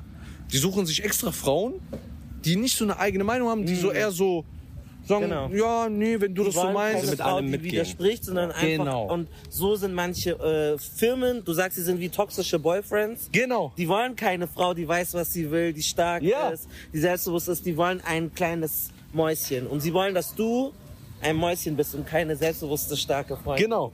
So sieht's aus. Das ist ein sehr gutes Aber du willst eigentlich eine starke Frau sein. Ja klar. Im Jahr 2021 ist ja möglich. Ja, voll. Ja, oder auch was äh, die anderen erzählt haben. Also meine größte innere Hürde ist ganz klar mein äh, Imposter-Syndrom. Also ganz oft glaube ich einfach nicht gut genug zu sein. Und das ist nicht Fishing for Compliments. Das ist wirklich ein tiefer fundamentaler Glaube, dass man in dem Raum, in dem man gerade ist, fehl am Platz ist, äh, überhaupt irgendwie allen Leuten was vorgemacht hat und das gar nicht kann. Und das ist ein ganz, ganz schreckliches Gefühl, aber ich kann mich auch nicht davon freimachen. Und ähm, das ist einer meiner größten Hürden und alle Unsicherheiten, die natürlich damit verbunden sind. Ich denke aber auch, es könnte so eine, also, also es ist ja dieses, entweder ist es nur, ja, du siehst nur das, die, das Glas halb äh, leer und das ist deine Attitude und vielleicht hatte er voll die Hürden, aber er ist einfach ein positiverer Mensch als die anderen, was ich eher nicht glaube. Oder es ist also, aber es kann sein und die anderen haben so einen pessimistischen Blick. Oder es ist halt einfach tatsächlich, dass es für manche Leute einfach anders ist oder unterschiedlich ist, äh, wie sie so behandelt werden in, in dieser Unterhaltungsbranche und in der Comedy-Landschaft. Also ich meine, von den anderen Gästen, besides Mickey Beisenherz, die wir haben, ist einer iranischer Abstammung. Uncle D ist... Wir sind auch mies. Wir machen ihn so Quotenweißen, damit er so als so der Privilegierte rüberkommt. Nein, wir hätten jetzt auch Phil Laude dahinsetzen können. Wir haben auch Felix Lobrecht angefragt, der hat nicht geantwortet. So. Aber es ist ja auch wieder exemplarisch, dass die sozusagen für sowas keine Zeit haben, weil die so erfolgreich sind. Weil ihnen zu, weil sie zu busy sind oder Ja. weil sie, weil, weil ihnen nicht daran gelegen ist oder weil das Thema für sie nicht wichtig genug ist, sozusagen diese strukturellen Probleme, die es auch in ja. dieser Branche eventuell gibt, nicht aufzuzeigen, weil Ja. die gibt's ja. Also das hat ja Cheyenne ganz klar gesagt. Also er hat ja ganz klar gesagt, es ist nicht so einfach für jemanden wie ihn, wie einen Kanaken wie ihn und auch Anna und äh, Uncle D, das deckt sich ja total. Also der Platz ist jetzt nicht so irgendwie, dass da jeder einfach reinspaziert und sagt, hey, ich möchte jetzt eine Comedy-Show auf Sat 1 machen. Das mag jetzt für Weiße auch nicht unbedingt so sein, aber wenn man sich mal das Programm anschaut, Ich hatte auf jeden Fall auch so meine Probleme oder meine Hürden in dem Sinne, dass ich oft das Gefühl hatte, ich muss irgendwie beweisen, dass man mich ernst nehmen soll. Und ich hatte auch das Gefühl, dass ich ja, also das fand ich, das fand ich am allerärgerlichsten. Also als ich in meiner Karriere angefangen habe, und ich weiß nicht, ob das jetzt irgendwas, äh, das kann ja auch was sehr Individuelles sein, aber also ich war bei freier Mitarbeiter in einer Redaktion und andere Leute haben immer so so Upgrades bekommen, also Schichten bekommen, durften mehr machen, Gesicht von etwas sein. Und ich war immer so, hey, ich bin voll cute, ich kann gut reden, so lass mich doch irgendwas machen. Und das wurde immer so ignoriert und es kam immer nichts und ich sehe immer wie Leute und ich war so, aber ist der echt besser als ich? Und ich wusste, dass die Person eigentlich mittelmäßig ist. Und ich glaube, bei mir hatte ich das Gefühl, man mochte das nicht, dass der so, als fast als wäre eine Bedrohung so. Also ich glaube, manchmal mögen Menschen das einfach nicht, wenn jemand viel will oder ehrgeizig ist und dann denkt man sich, oh Gott, lieber dem nicht zu viel geben, sonst wächst er über mich hinaus. Und ich glaube, wenn man jemand fördern will oder wenn man, sollte es genau das Gegenteil sein. Also man sollte sich darauf freuen, dass wenn Mickey Beisenherz jemand trifft, ein Comedian oder Uncle D oder so, dass du den nochmal so pusht, dass der im besten Fall größer wird als du und noch mehr erreicht als du. Und das ist, glaube ich, auch super wichtig, dass man, dass Leute auch nicht verbittert werden. Also nur weil ihr die Hürden habt, macht das nicht mit anderen, ähm, sondern ja. versucht dann einfach das besser zu machen als die anderen. Was ich halt krass finde, du hast gerade eben so dieses äh, jemanden pushen angesprochen. Our Darling, Aurel Merz, hat einfach diese Frank Elsner Masterclass yeah. oder sowas äh, gemacht. Das ist so die Top-Moderatorenschule, die man irgendwie hätte machen können. Weil ich mich immer gefragt habe, wo kommt der einfach her? Er ist einfach da und er ist so voll erfolgreich. Und ich war so, how? Er ist doch auch, er ist so schwarz und ich verkenne doch das System und ich bin nicht mal schwarz, ich bin Araber nur so und ich war so, but how? Und dann habe ich erst Jahre später so erfahren, er hat diese Frank Elsner Masterclass gemacht. Er war schon in the game, bevor das Game jemals begonnen hat. Aber er hatte auch so ein paar lustige virale Videos. Er hat immer so Witze darüber gemacht, dass er aussieht wie Rihanna und Will Smith. Hey, hi, hey, schön, dass ihr alle da seid. Wow, ja, ihr habt's gehört. Ihr kennt mich aus dem Fernsehen. Ich bin Daniel Aminati, bevor er sich krass gemacht hat.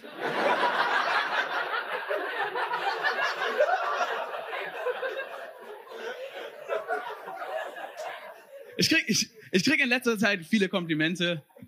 Du siehst aus wie eine männliche Version von Rihanna. Und eine weibliche Version von Will Smith aber doch alleine, dass du von Frank Elsner entdeckt wirst und er dich dann in seinem Master, Frank Elsner, so das ist so im deutschen Fernsehen the Legend. Ja, das war einfach richtig geil. Das war geil, dass Frank das halt gemacht hat so und ich glaube, das müssen mehr Leute machen, ihre Bühne nutzen und sagen, ich sehe genau. junges Talent und ich fördere die der Comedy-Bezug kam wirklich tatsächlich von den Leuten, die ich da kennengelernt habe. Und es war auch für mich das erste Mal im Leben, dass ich Menschen kennengelernt habe, die auch irgendwie Comedian werden wollten oder die auch irgendwie Lust hatten, Sketche zu drehen, äh, die auch Lust hatten, irgendwie einfach äh, Dinge zu realisieren aus ihrem Kopf. Und ähm, das hat mir dann so ein bisschen den Schub gegeben. Und dahingehend würde ich sagen, hat sich diese Frank Elzner Masterclass in Sachen Comedy eigentlich am meisten gelohnt. Das war jetzt in der nicht in der, es war wirklich nicht in deren Interesse, dass da dann nur Comedians rausmarschieren. Und äh, dementsprechend hat diese Erfahrung für meine Karriere relativ viel bedeutet, weil ich natürlich und für mich, ich habe äh, diese Sketche und diese Dinge, also Monologe, Stand-up-Monologe, äh, Comedy-Einspieler, alles Mögliche, also alle Elemente einer Late-Night-Show habe ich quasi in dieser Zeit entwickelt und gedreht, aber immer nur so in so ganz kleinen Teilen, weil es natürlich, kannst du natürlich nicht eine ganze Late-Night-Show mit diesem Budget drehen und habe dann, bin ich damit damals zu Tele5 gegangen und habe gesagt, hey Tele5, ich könnte theoretisch eine Late-Night-Show machen. Und da muss man sagen, ist auch Frank Elsner mitgekommen, ähm, hat mir da tatsächlich geholfen, den, glaube ich, den Termin zu bekommen. Und habe dann Tele5 halt diese Ausschnitte gezeigt und dann der Chef damals von Tele5 meinte so, äh, ja, okay, machen wir. Und dann habe ich ein sehr kleines Budget bekommen und eben drei Jahre lang äh, komplett alleine eigentlich eine Late-Night-Show geschrieben, über drei Staffeln, äh, sie moderiert und geschrieben und alles Mögliche gemacht. Und das hat äh, drei Jahre halt mir dafür die Kraft gereicht. Muss man aber sagen, das war dann auch irgendwann nicht mehr realisierbar. Natürlich, weiß ich, jeden Monolog, jeden Stand-up-Monolog irgendwie selber zu schreiben, jeden Einspieler selber zu schreiben, jedes Spiel selber zu schreiben, ähm, das war natürlich sehr, sehr hart. Aber gut, irgendwann bin ich ja dann da gelandet, wo ich jetzt bin und äh, habe Gott sei Dank jetzt äh, von Team und Unterstützung die Möglichkeit genug. Und irgendwann habe ich dann auch mit Stand-up-Comedy angefangen. Lustigerweise bin ich einer der wenigen Menschen, die eine Late-Night-Show hatten und danach mit Stand-up-Comedy erst angefangen haben, also auf Bühnen zu gehen und so weiter, ähm, was aber natürlich das beste Training ist. Und das war zum Beispiel eine Sache, die ich mir immer gewünscht hätte, wäre so ein Mentor. So. Gibt ja auch Moderatoren-Coaching. Also ja, ich war mal bei Wer Millionär und dann habe ich mir wirklich erträumt, Also ich war mal, ich war als Kandidat da und ich habe mir wirklich erträumt, wenn ich ihn treffe, dass ich ihn dann irgendwie mit ihm connecte und er mich dann so am Arm nimmt und sagt, I kinda like what you do, komm. Übernimm meine Show. Digga, das dachte ich auch, als ich zum Puff Daddy Konzert gegangen Ich so, ja, ich treffe den dann backstage und dann singe ich ihm was vor und dann werden wir beste Freunde. Ja, ja, aber ich kann aber es ist halt, es ist halt oft so, wenn man sich dieses Strukturelle so anschaut, es ist so Gleiches mit Gleichem. Vielleicht hatte Mickey Beisenherz in den Radiosendern, wo er gearbeitet hat, irgendeinen Älteren da, der hat genauso seinen Humor irgendwie ähm, verstanden und hat den so voll geliebt und deswegen hat er den so go your way. Aber er hat natürlich auch hart gearbeitet. Das hat er auch erklärt, dass er. Ja, das reden wir ja ähm, nicht klein. Nee, genau, aber das hören wir ja, weil er sagte, das sagt er jetzt hier. musste immer um 9 Uhr anfangen dort, bin aber freiwillig immer schon um sechs gekommen, um für die Morning Show kleine Bits und so zu produzieren. Und das ist halt genau das, wenn du Spaß an der Sache hast, dann investierst du natürlich auch mehr Zeit und schielst nicht aufs Geld, weil das war ja dann um zwischen sechs und neun. Ich habe es ja nicht bezahlt gekriegt, aber ich habe es halt gerne gemacht. Hast du da noch zu Hause gewohnt? Ja, da habe ich noch zu Hause gewohnt. Ja, ja. Genau, und der ist halt immer um 6 Uhr aufgewacht und hat da extra vorher nochmal so Comedy-Dinger geschrieben und so, weil er sich da durchbeißen wollte. Und ich glaube, das kann auf jeden Fall helfen. Klar, dass sozusagen du vielleicht einen Nerv triffst und so du sympathisch auf die Leute wirkst, weil du so ähnlich bist wie die. Das ist 100% so. Aber das alleine reicht ja auch nicht. Ich kenne auch so viele Menschen, die sind weiße Männer, die sind einfach gar nicht erfolgreich, weil du musst auch ganz viel Fleiß und, und Talent und so mitbringen. Das bringt jetzt nichts, sich darauf auszu, auszuruhen, dass vielleicht die Mehrheit der Leute so sind wie du. Das ist auch super wichtig auch. Also jede Person, die etwas geschafft hat, ob hetero oder nicht, am Ende sind die trotzdem gut und fleißig. Für manche könnte es halt vielleicht schwieriger sein als für andere. Also ich habe selten gesehen, dass jemand komplett, so komplett unverdient eine lange Karriere hat da siehst du, es gibt manche Leute, die haben mehr hört, manche haben weniger. Es ist ja dann auch die Frage, wer darf was? Ähm, also wer kommt womit davon? Und die, diese, ist das ein Bit-Podcaster, konnten halt mittelmäßig sein und waren halt auf dieser fetten äh, süddeutsche Seite und wir können die krassesten Arbeit machen und teilweise bist du dann trotzdem in so eine Ecke gedrängt. Aber am Ende setzt sich schon harte Arbeit durch und dann sind wir direkt in unserer These, wer darf in der Comedy eigentlich was machen? Zum Beispiel die Inspiration von Cheyenne war äh, Stefan Raab, wie wir ja schon ähm, herausgefunden hatten. Aber der hat ja damals ja so sexistische Sachen und auch rassistische Witze gemacht. Ich erinnere mich, dass der Philipp Rösler, der ist ähm, ehemaliger Vizekanzler, der wurde einfach als asiatische Tigermücke von dem bezeichnet. Und der hat vietnamesische Wurzeln, Philipp Rösler. Und äh, vor etwas anderem sollten Sie sich auch noch in Acht nehmen, nämlich von der, von der asiatischen Tigermücke. Die hat sich nämlich in Deutschland eingefunden und äh, kann zu extremen Hautreizungen führen. Ähm, sollten Sie aufpassen. Lassen Sie sich nicht von der asiatischen Tigermücke stechen. Haben wir ein Bild von der, Asi- dass Sie mal wissen, wie die aussieht? Das ist die Vorsicht! Ganz, ganz fiese Pusteln bekommt man da. Die asiatische Tigermücke oder wie sie hier in Deutschland auch vom Volksmund genannt wird, die Fipsi-Fliege. live bei TV Total im Fernsehen. Ich war so, damn, das war einfach lustig. Das ist halt das Problem. Aber ja, und Cheyenne Garcia, ich weiß nicht, ob er jetzt auf so im Fernsehen damit davonkommen würde, aber deswegen macht er es halt auf YouTube. Aber er hat ja so eine eigene Logik jetzt irgendwie gefunden. Hören wir doch mal rein, wie er sich jetzt erklärt, was man sagen darf und was nicht. Also mein Format unterscheidet sich zu 100% zu anderen Formaten, weil die Leute keine Empathie für die Menschen haben und den Menschen, also denen sind die egal. Die interessiert das nicht, was Ja. mit dem passiert. Ich denke aber nach. Wenn ich das Mädchen jetzt interview, die geht noch zur Schule. Nachher kommt das irgendwas Blödes, sagt sie, dann wird sie gemobbt. Ich sage, nein, nein, die ist zu jung. Nee, das machen wir nicht. Die muss schon bewusst sein, was sie hier tut. Und ich gehe auf die Straße und sage nicht einfach, hey, was geht? Äh, und ähm, hast du schon mal mit deiner Mutter geschlafen? Sowas würde ich ja nicht fragen. Ich gehe ich geh erst mal hin und sag, hi, ich bin der Scheiern, alles klar, wie geht's dir, alles gut?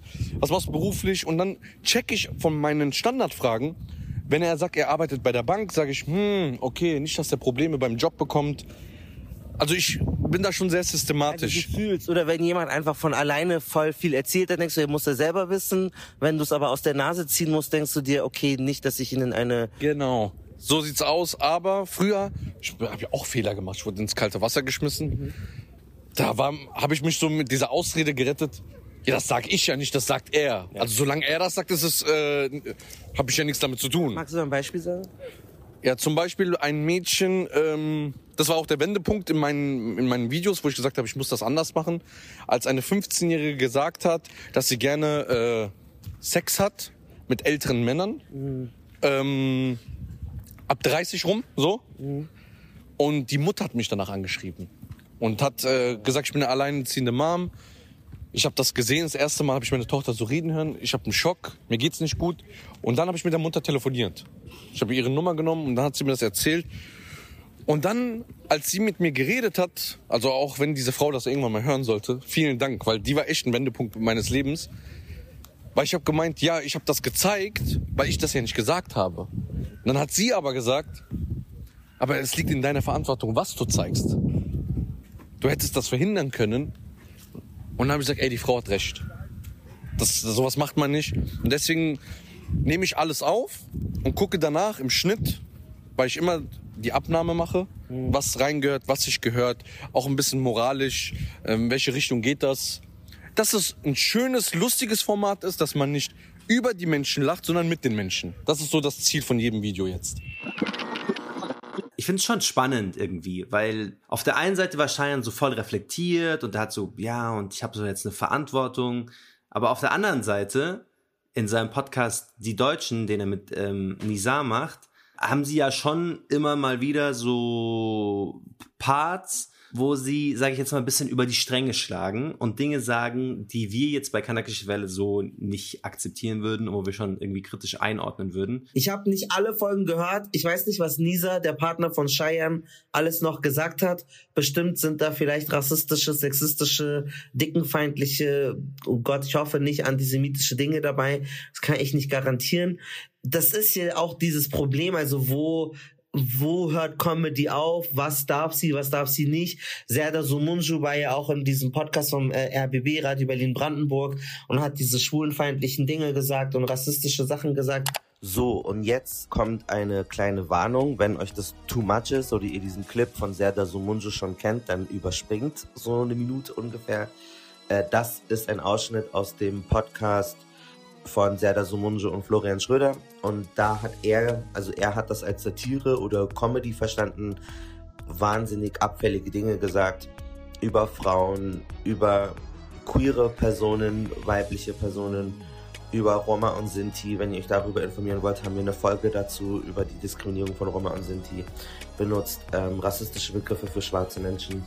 Es ist eigentlich ziemlich eklig, aber in der freien Bundesrepublik in Deutschland ist es natürlich auch erlaubt. Ähm, genau, deswegen jetzt aufpassen, wird ein bisschen heftig. Meine Antwort ist, ist mir scheißegal. Du möchtest also die Ehrlichkeit nicht walten lassen. Nee, doch, ich kann ehrlich sein, ist mir scheißegal. Es ist, geht mir am Arsch vorbei. Ob das Schnitzel heißt oder Mohren wird, ist mir egal. Die Leute sollen sich ficken. Die sollen sich ins eigene Knie ficken und äh, Stunden und Tage und Wochen lang im Internet darüber diskutieren, ob das berechtigt ist oder nicht. Solange es nicht unter Strafe steht, sage ich. Okay, sehr gut. War das das Verletzende daran? Nein, ich sag auch manchmal Bimbo oder ich sag auch farbiger.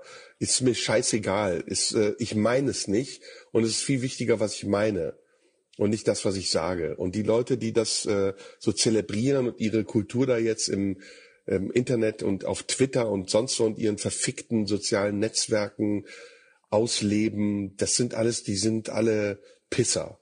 Das sind alles Pisser. Ich will die nicht namentlich nennen. Meistens Frauen.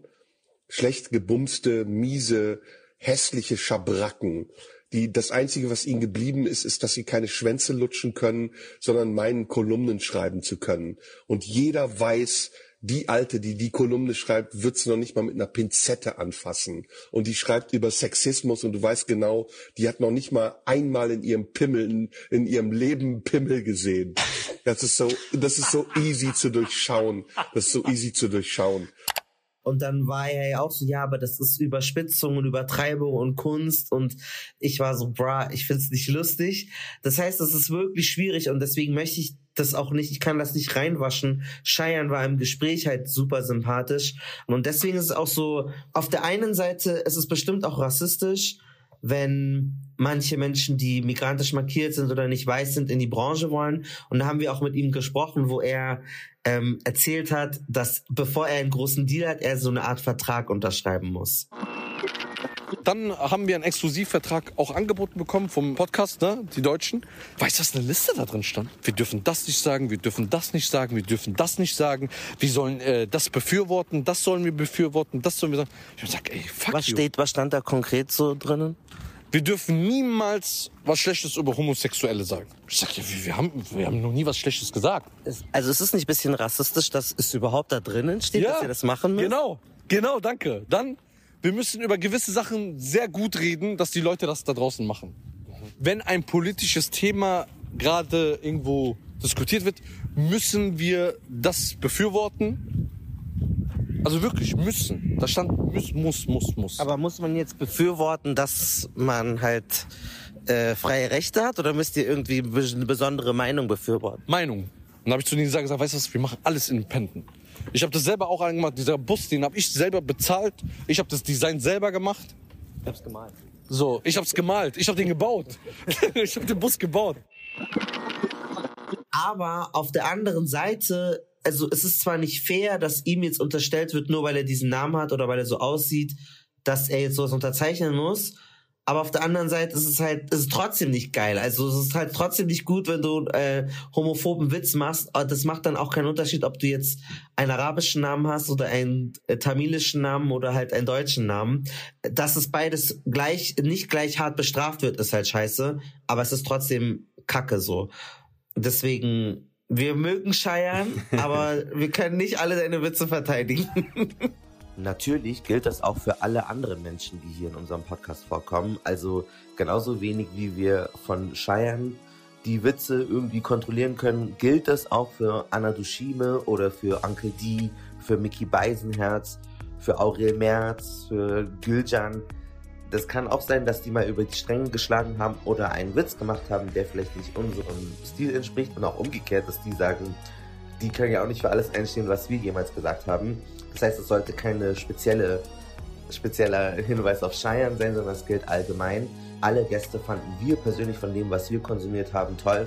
Aber klar, wenn irgendwas ist, was jetzt nicht unser Stil ist, heißt das nicht, dass wir alles perfekt für gut heißen. Was ja auch äh, spannend ist, ist sozusagen, welche Rolle ähm, dürfen dann wiederum gewisse Comedians wo einnehmen. Und da hat ja Mickey dann wiederum gesagt, nee, das gibt's doch gar nicht mehr. Im Grunde genommen sind wir jetzt da angekommen, dass gerade Comedians machen können, was sie wollen. Und ähm, er hatte dann als Beispiel Noah So als, als, als Positivbeispiel gebracht. Aber Malcolm, du kennst ähm, Noah So auch. Ist ja gar kein Positivbeispiel, sondern eigentlich ein Negativbeispiel. Ich weiß, dass ich äh, ähm, Anfang der äh, 2000er oder Ende der 90er äh, mit Begeisterung Noah So bei 1 Live gehört habe und die war später äh, Jurorin bei Popstars und äh, man hat sie sich gerne angesehen. Also jetzt nur als spontanes Beispiel oder Aurel Merz äh, heute äh, ist ja auch auf allen verschiedensten Kanälen präsent. Also das geht schon. Aber wenn du mich fragst, ob das in, in der Summe, in der Quantität so möglich gewesen wäre in den 2000ern, Anfang der 2000er, da will ich zumindest mal leise Zweifel anmelden. Also die, die Zeiten haben sich natürlich auch verändert, das ist ja klar. Aber es war auch damals kein Ding der Unmöglichkeit. Also das ist Also- mit Sicherheit auch so. Noah Saw ist ein sehr gutes Beispiel. Ähm, die ist ein, ähm, hat als Journalistin gearbeitet, war auch beim Hessischen Rundfunk. Die hat ein ganz tolles Buch geschrieben, Deutschland äh, Schwarz-Weiß. Aber die ist genau, weil sie den Rassismus und Sexismus nicht ausgehalten hat, hat die ihre Karriere beendet. Also die, also, Ja, ja. die hatte eine vielversprechende Karriere. Die war ja auch Jurorin bei, bei Popstars dann. Ja, ja, genau. Äh, mit Ja, ja. Deadlift die Soest und so. Ähm, aber äh, also das ist ja eine, ihre eigene ähm, äh, Geschichte, aber ich glaube ihr das jetzt mal. Er hat ja auch viel Literatur dazu geschrieben. Und tatsächlich, sie hat das nicht ausgehalten. Also es war wohl so schlimm für sie, was Mhm. die alles in Fernsehstudios hören musste, wie über sie gesprochen wurde, dass es für sie in der Unterhaltung dann einfach einfach nicht mehr, also sie ist ja auch ein sehr integrer Mensch sozusagen, was du ja wahrscheinlich Ja, auch bist. Aber ich denke wahrscheinlich, wir wissen es ja nicht, wir sind keine Komiker oder Unterhalter, aber vielleicht muss man mehr Kompromisse eingehen, wenn du Frau bist oder wenn du schwarz bist in so einem Unterhaltungs Das mag, das mag durchaus sein. Also ich habe auch, ich habe auch gut gehende Jobs äh, und also gut gehende Jobs mit Perspektive und Geld habe ich auch äh, beendet, weil ich das äh, Betriebsklima in diesem Zirkel nicht mehr ausgehalten habe, das in eine ähnliche Richtung geht dessen, was du gerade angerissen hast. Also das habe ich natürlich auch alles erlebt und habe dann also nicht teilweise nur mit angesehen oder miterlebt, habe es teilweise nur selber abbekommen und habe dann auch gesagt, pass auf, in diesem Klima habe ich einfach keine Lust zu arbeiten. Naja, ich ja, es war super lustig in dem Gespräch, weil er ja meinte, ja, der, die war doch so erfolgreich, er fand die so toll. Und die hat halt einfach das Buch Deutschland schwarz-weiß geschrieben, das ist eines der so äh, Standardwerke für so antirassistische Literatur in Deutschland, weil sie die Unterhaltungsbranche so schlimm fand. Also es, sie fand's als Frau und als schwarze Frau so schlimm dort zu sein. dass man immer in eine Box gesteckt wird, in eine Kategorie, also entweder so als halbe Sensitivity Reader, ob jetzt etwas rassistisch sei oder nicht, obwohl es nicht meine, äh, meine Arbeit ist, ähm, oder eben als, ähm, ja, wenn es wirklich dezidiert um, äh, in Anführungszeichen, schwarze Stoffe oder Frauenstoffe und so geht. Ähm, ich glaube aber, dass ähm, sogenannte marginalisierte Menschen oder Menschen, die eben damit aufgewachsen sind, ähm, Identifikationsfiguren zu haben, die überhaupt nichts mit der eigenen Re Lebensrealität zu tun haben oder so aussehen wie man selbst, ähm, haben es viel mehr gelernt, für viele verschiedene Leute zu schreiben und viele unterschiedliche Figuren glaubhaft zu schreiben. Ich habe auch mit Gülcan gesprochen, die Datteltäterin, und die hatte auch eine besonders traurige Geschichte zu erzählen, als es um ihren Einstieg in so die Schauspiel, Comedy, ja, Komikwelt ging. Das hören wir hier. Und in der Schule hatte ich darstellendes Spiel, sieben Jahre lang. Und da habe ich halt gemerkt, dass Schauspiel so mir sehr nahe liegt. Und meine Lehrer haben das halt auch immer gemerkt. Und äh, sie haben mich auch gefördert. Und ähm, indem ich halt immer die Hauptrollen gekriegt habe. Irgendwann habe ich die Hauptrolle nicht mehr bekommen, aber das ist eine andere Geschichte. Wegen meinem Kopftuch. Ich schwöre, danach habe ich keine mehr gekriegt. Ach, Aber, echt? Du ja. hast das Kopftuch drauf gemacht und dann hast du keine Hauptrollen mehr im Theater, im Schultheater bekommen. Ja, leider. Ich schwöre, es war wirklich so, weil meine Lehrerin hat dann einmal die Hauptrolle mir nicht gegeben, weil sie meinte, sie kann sich nicht vorstellen, dass eine Drogenabhängige ein Kopftuch trägt und äh, als Kopftuchtragende das spielt. Also es gibt einen Unterschied zwischen der früher Gülcan und heute Gülcan. Früher habe ich mir das alles durchgelesen und habe mich hingesetzt und mir Gedanken drüber gemacht und mein, mein Glauben in Frage gestellt und äh, mein Iman, also meine Stärke zu Gott, in Frage gestellt und dachte mir, was ist nur aus mir geworden? Und äh, ich dachte immer, ich bin perfekt und ich bin eigentlich gut, so wie ich bin. Und das hat mich innerlich zerfressen. Heute denke ich überhaupt nicht so, weil ich mir denke, es geht niemandem was an, was für eine Bindung ich zu Gott habe, weil meine Bindung zu Gott ändert sich nicht, wenn ich jetzt irgendwie, äh, keine Ahnung, eine Bluse anziehe, die ein bisschen enger ist als sonst. Oder wenn ich mit Männern zusammen arbeite und ich habe halt gemerkt, dass diese Leute mich krank machen. Das sind irgendwelche wildfremden Leute, die ich wahrscheinlich niemals in meinem Leben sehen werde. Und dann habe ich aufgehört, ihre Sachen zu lesen und habe es direkt ignoriert. Und wenn jetzt mal jemand irgendwie, äh, vor paar Wochen war das so, da war ich mal irgendwo und dann kam dann eine Frau zu mir und hat sowas äh, Persönliches gesagt. Das war jetzt nichts Nettes, was sie gesagt hat. Und ich meinte, ja, danke für ihr, ihre Rückmeldung, aber es interessiert mich nicht. Was ich daran nochmal besonders interessant fand, ist auch diese Haram-Polizei. Ich glaube, schreibt uns, wenn ihr eine extra Folge dazu wollt. Also macht einen Kommentar und sagt, ihr wollt eine Folge dazu. Das sind sehr konservative, muslimische bis auch vielleicht auch islamistische Fans, die ähm, sehr viel von einem erwarten und einen wahnsinnig unter Druck setzen und dann so sagen, Schwester, man sieht deinen Nacken oder hey, das kannst du nicht machen, das ist nicht halal. Und ich glaube, damit schlagen sich nicht äh, muslimische Menschen natürlich nicht rum. Und das ist natürlich auch eine besondere Hürde, wenn du irgendwie Unterhaltung machen möchtest, wenn deine, in Anführungszeichen, Community da so, ja, ärgerlich drauf ist. Jemand, der ähm, auch das so gesehen hat wie Mickey Beisenherz, der ihm dabei pflichten würde und der sagt, hey, in der Comedy-Branche fühle ich mich völlig ähm, wohl und frei und akzeptiert, ist Uncle D. Den haben wir auch nochmal drauf angesprochen, ob der irgendwelche Hürden hatte und der meinte so, nee, eigentlich nicht. Ich finde gerade in der Unterhaltungsbranche kann jeder sein, wie er ist. Hauptsache, er ist lustig. Deswegen meine ich ja, bei Comedy ist eigentlich voll egal, wie man aussieht oder so. Ist einfach nur Comedy. Natürlich gab es immer oder immer noch diese dummen Kommentare, so ja, red mal richtig durch, geh mal zurück in deinem Land und wenn es dir nicht gefällt, dann geh zurück. Solche Sachen, ne? Also die Leute, die es halt nicht checken, dass es, also dass Onkel die einfach nur ein Charakter ist. Ja, wir haben uns auch gefragt mit unseren Gästen zusammen, wen spricht man denn jetzt an? Macht man sozusagen Kanaken-Comedy für die Kanaken, von denen man sich genau ausmalen kann, was für diesen Art Humor sie haben, weil man selber so aufgewachsen ist vermeintlich? Oder macht man so ganz High Society, feine Comedy sozusagen? Und irgendwie hat sich dann doch durch die ganze Breite unserer Comedians gezeigt, nee, eigentlich meint jeder von sich, alle anzusprechen wenn ich Menschen sehe, die mich ansprechen, speziell auf den News-Podcast, weil das ist eigentlich so mittlerweile das mit der größten Strahlkraft, habe ich manchmal das Gefühl, dann sind es wirklich Menschen, die völlig unterschiedlich sind. Das sind 25-jährige Mädchen, 75-jährige Frauen, 35-jährige Typen, 55-jährige Männer. Also es sind definitiv junge Mädchen zwischen 12 bis ungefähr 21 und ähm, tatsächlich auch äh, junge Männer, die, äh, die dann halt irgendwie, keine Ahnung, Erfolg im Leben haben wollen. Ich habe, glaube ich, muss man auch ehrlich dazu sagen, ein Format auf die Plattform YouTube gebracht, die einfach jede Schicht der Gesellschaft ansehen würde. Ob es jetzt äh, Jüngere sind, ob es Ältere sind, ob es der Arzt ist oder der Richter oder der äh, Bundespolizist.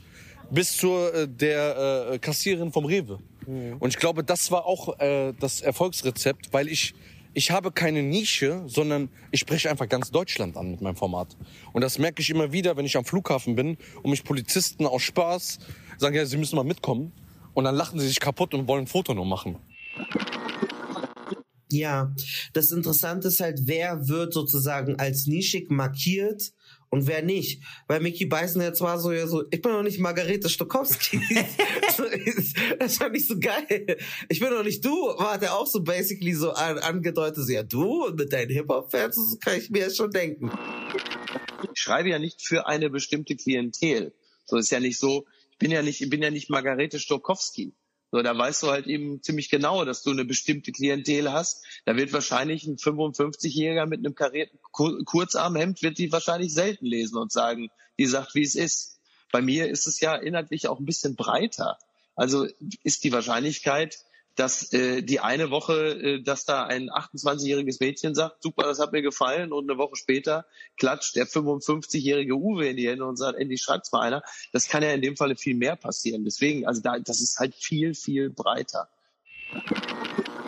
Und das war halt so, bra, Mickey Beisen jetzt, bestimmt hören, natürlich hören ganz viele Leute Apokalypse und Filterkaffee. Und ich glaube auch, dass ganz viele Leute Cheyenne Garcia und so hören. Aber es ist ja klar, man ist immer so ein bisschen zu dem hingezogen, womit man sich ein bisschen identifizieren kann, was ähnlich ist, wo der Slang ähnlich ist. Und es ist ja auch nicht schlimm, das macht deine Arbeit nicht schlechter. Natürlich hören uns auch irgendwie der Manfred oder die Gertrude, die gerade auf den Galapagos-Inseln ihre ähm, ihren dritten Frühling oder was auch immer verbringen. Die gibt's und es gibt immer wieder unterschiedliche, aber es gibt natürlich auch so paar Menschen, die häufiger äh, bei uns äh, vorbeikommen oder uns hören. Und ich glaube, Miki hat bestimmt auch so eher vielleicht eine klassische Person und Cheyenne auch, auch wenn die alle von sich denken, dass sie halt alle ansprechen. Ähm, aber ich fand das interessant, wie sie alle jeweils so ihre Zielgruppe beschrieben haben und natürlich auch die Wertigkeit, weil was wir rausgefunden haben, ist so, Cheyenne hatte das Gefühl, dass die Fans, die ihm zugeschrieben werden, nicht für richtig wertvoll betrachtet werden. Und das konnte ich, damit konnte ich auch connecten, weil wir auch im BR, beim Bayerischen Rundfunk immer gelernt haben, ja, wir haben ein älteres Publikum, wir dürfen die nicht verprellen und denkt immer an die Leute vom Land. Und dann denke ich mir so, ja, das ist auch sehr wichtig und es ist auch gut, dass wir an die denken. Aber warum denken wir halt nicht an, weiß ich nicht, zum Beispiel der Flughafenmitarbeiter, der Cheyenne Garcia erkennt und der Eltern hat aus ähm, Rumänien oder so. den kann man ja auch versuchen anzusprechen und, und abzuholen und, aber irgendwie will man das Geld von ihm nicht. Man möchte das Geld von Gertrude. So, und ich weiß nicht, also, das ist doch voll bescheuert. Das finde ich halt spannend, dass es so dargestellt wird, als ob diese jungen migrantische Community oder wie eine vermeintlich migrantische Community, die man da hat, irgendwie nicht so geldig wäre. Aber ich habe immer das Gefühl, das sind doch diejenigen, die, weil die so richtig loyale Fans sind, die würden auf, auf blöd, die würden erst richtig das, das Stadion füllen, das dann ein Scheiern irgendwie füllen könnte. Und die würden reinklicken, wenn er seine Late-Night-Show hat bei Pro7. Also das ist jetzt so Ja. mein Gefühl. Und deswegen. Vielleicht will man die echt nicht im Stadion haben oder in, in, in, in, in dem Publikum. Ja, man, vielleicht. vielleicht. möchte man diese Menschen. Ich glaub meine, am. Ende ist es ja schon so dieses, die Entscheider, die an den großen Geldtöpfen, gerade jetzt im Fernsehen sitzen, sind schon ältere weiße Männer. Und dass die Mhm. sich jetzt natürlich denken, nee, ich, ich spreche lieber mit der Gertrude, weil wenn es dann um Werbung geht, die kann sich den Volkswagen dann leisten. Ähm, macht das dann sozusagen logisch irgendwie auch mehr Sinn, weil die großen Moneybags sind natürlich jetzt nicht bei dem 21-jährigen Auszubildenden, der gerade seinen Mechaniker oder sowas macht, weißt du? Ja, ich glaube, die fordern halt auch einfach mehr. Also ich glaube, weil die wissen, das ist meins, das steht mir zu, dann sagen die halt auch, was sie wollen und was sie nicht wollen und regen sich mehr auf. Und ich, ich hoffe, das ändert sich. Ich glaube, das tut es auch mittlerweile. Und deswegen genauso ihr, wenn ihr Konsumenten, Konsumentinnen seid, egal welche Herkunft, Macht es deutlich, auch beim öffentlich-rechtlichen. Schreibt einen Brief, wenn ihr sagt, Digga, dieses, die, diese Dieter Nur gefällt mir nicht, das ist Ja. mir zu langweilig oder so. Oder jemand anders, wenn euch Parshad, unsere Kollegin von Funk, nicht gefällt, macht es nicht, aber könntet ihr auch machen und sagt halt so, finde ich scheiße. Also verschafft euch Gehör und gebt uns Feedback äh, und dann könnt ihr vielleicht auch das Programm mitbestimmen und dann auch schauen, dass vielleicht andere Comedians mehr ähm, so Spots bekommen. Ja. Genau. Und jetzt wollen wir über ein Phänomen sprechen, das nennt sich so Crossover oder ins Mainstream, äh, in Mainstream zu kommen. Und da kam in mehreren Gesprächen äh, dieser Name bei rum, Teddy Tecklebrand oder äh, Teddy Comedy äh, oder Angelo Merte. Und viele waren so, ja, aber der hat's doch geschafft, der hat doch Sendung auf Pro7, bla bla bla. Und das finde ich sehr interessant. Es ist echt lustig, dass es immer so dieses äh, Mickey und Cheyenne, wie die beiden so als so Antithesen voneinander kontrakariert werden.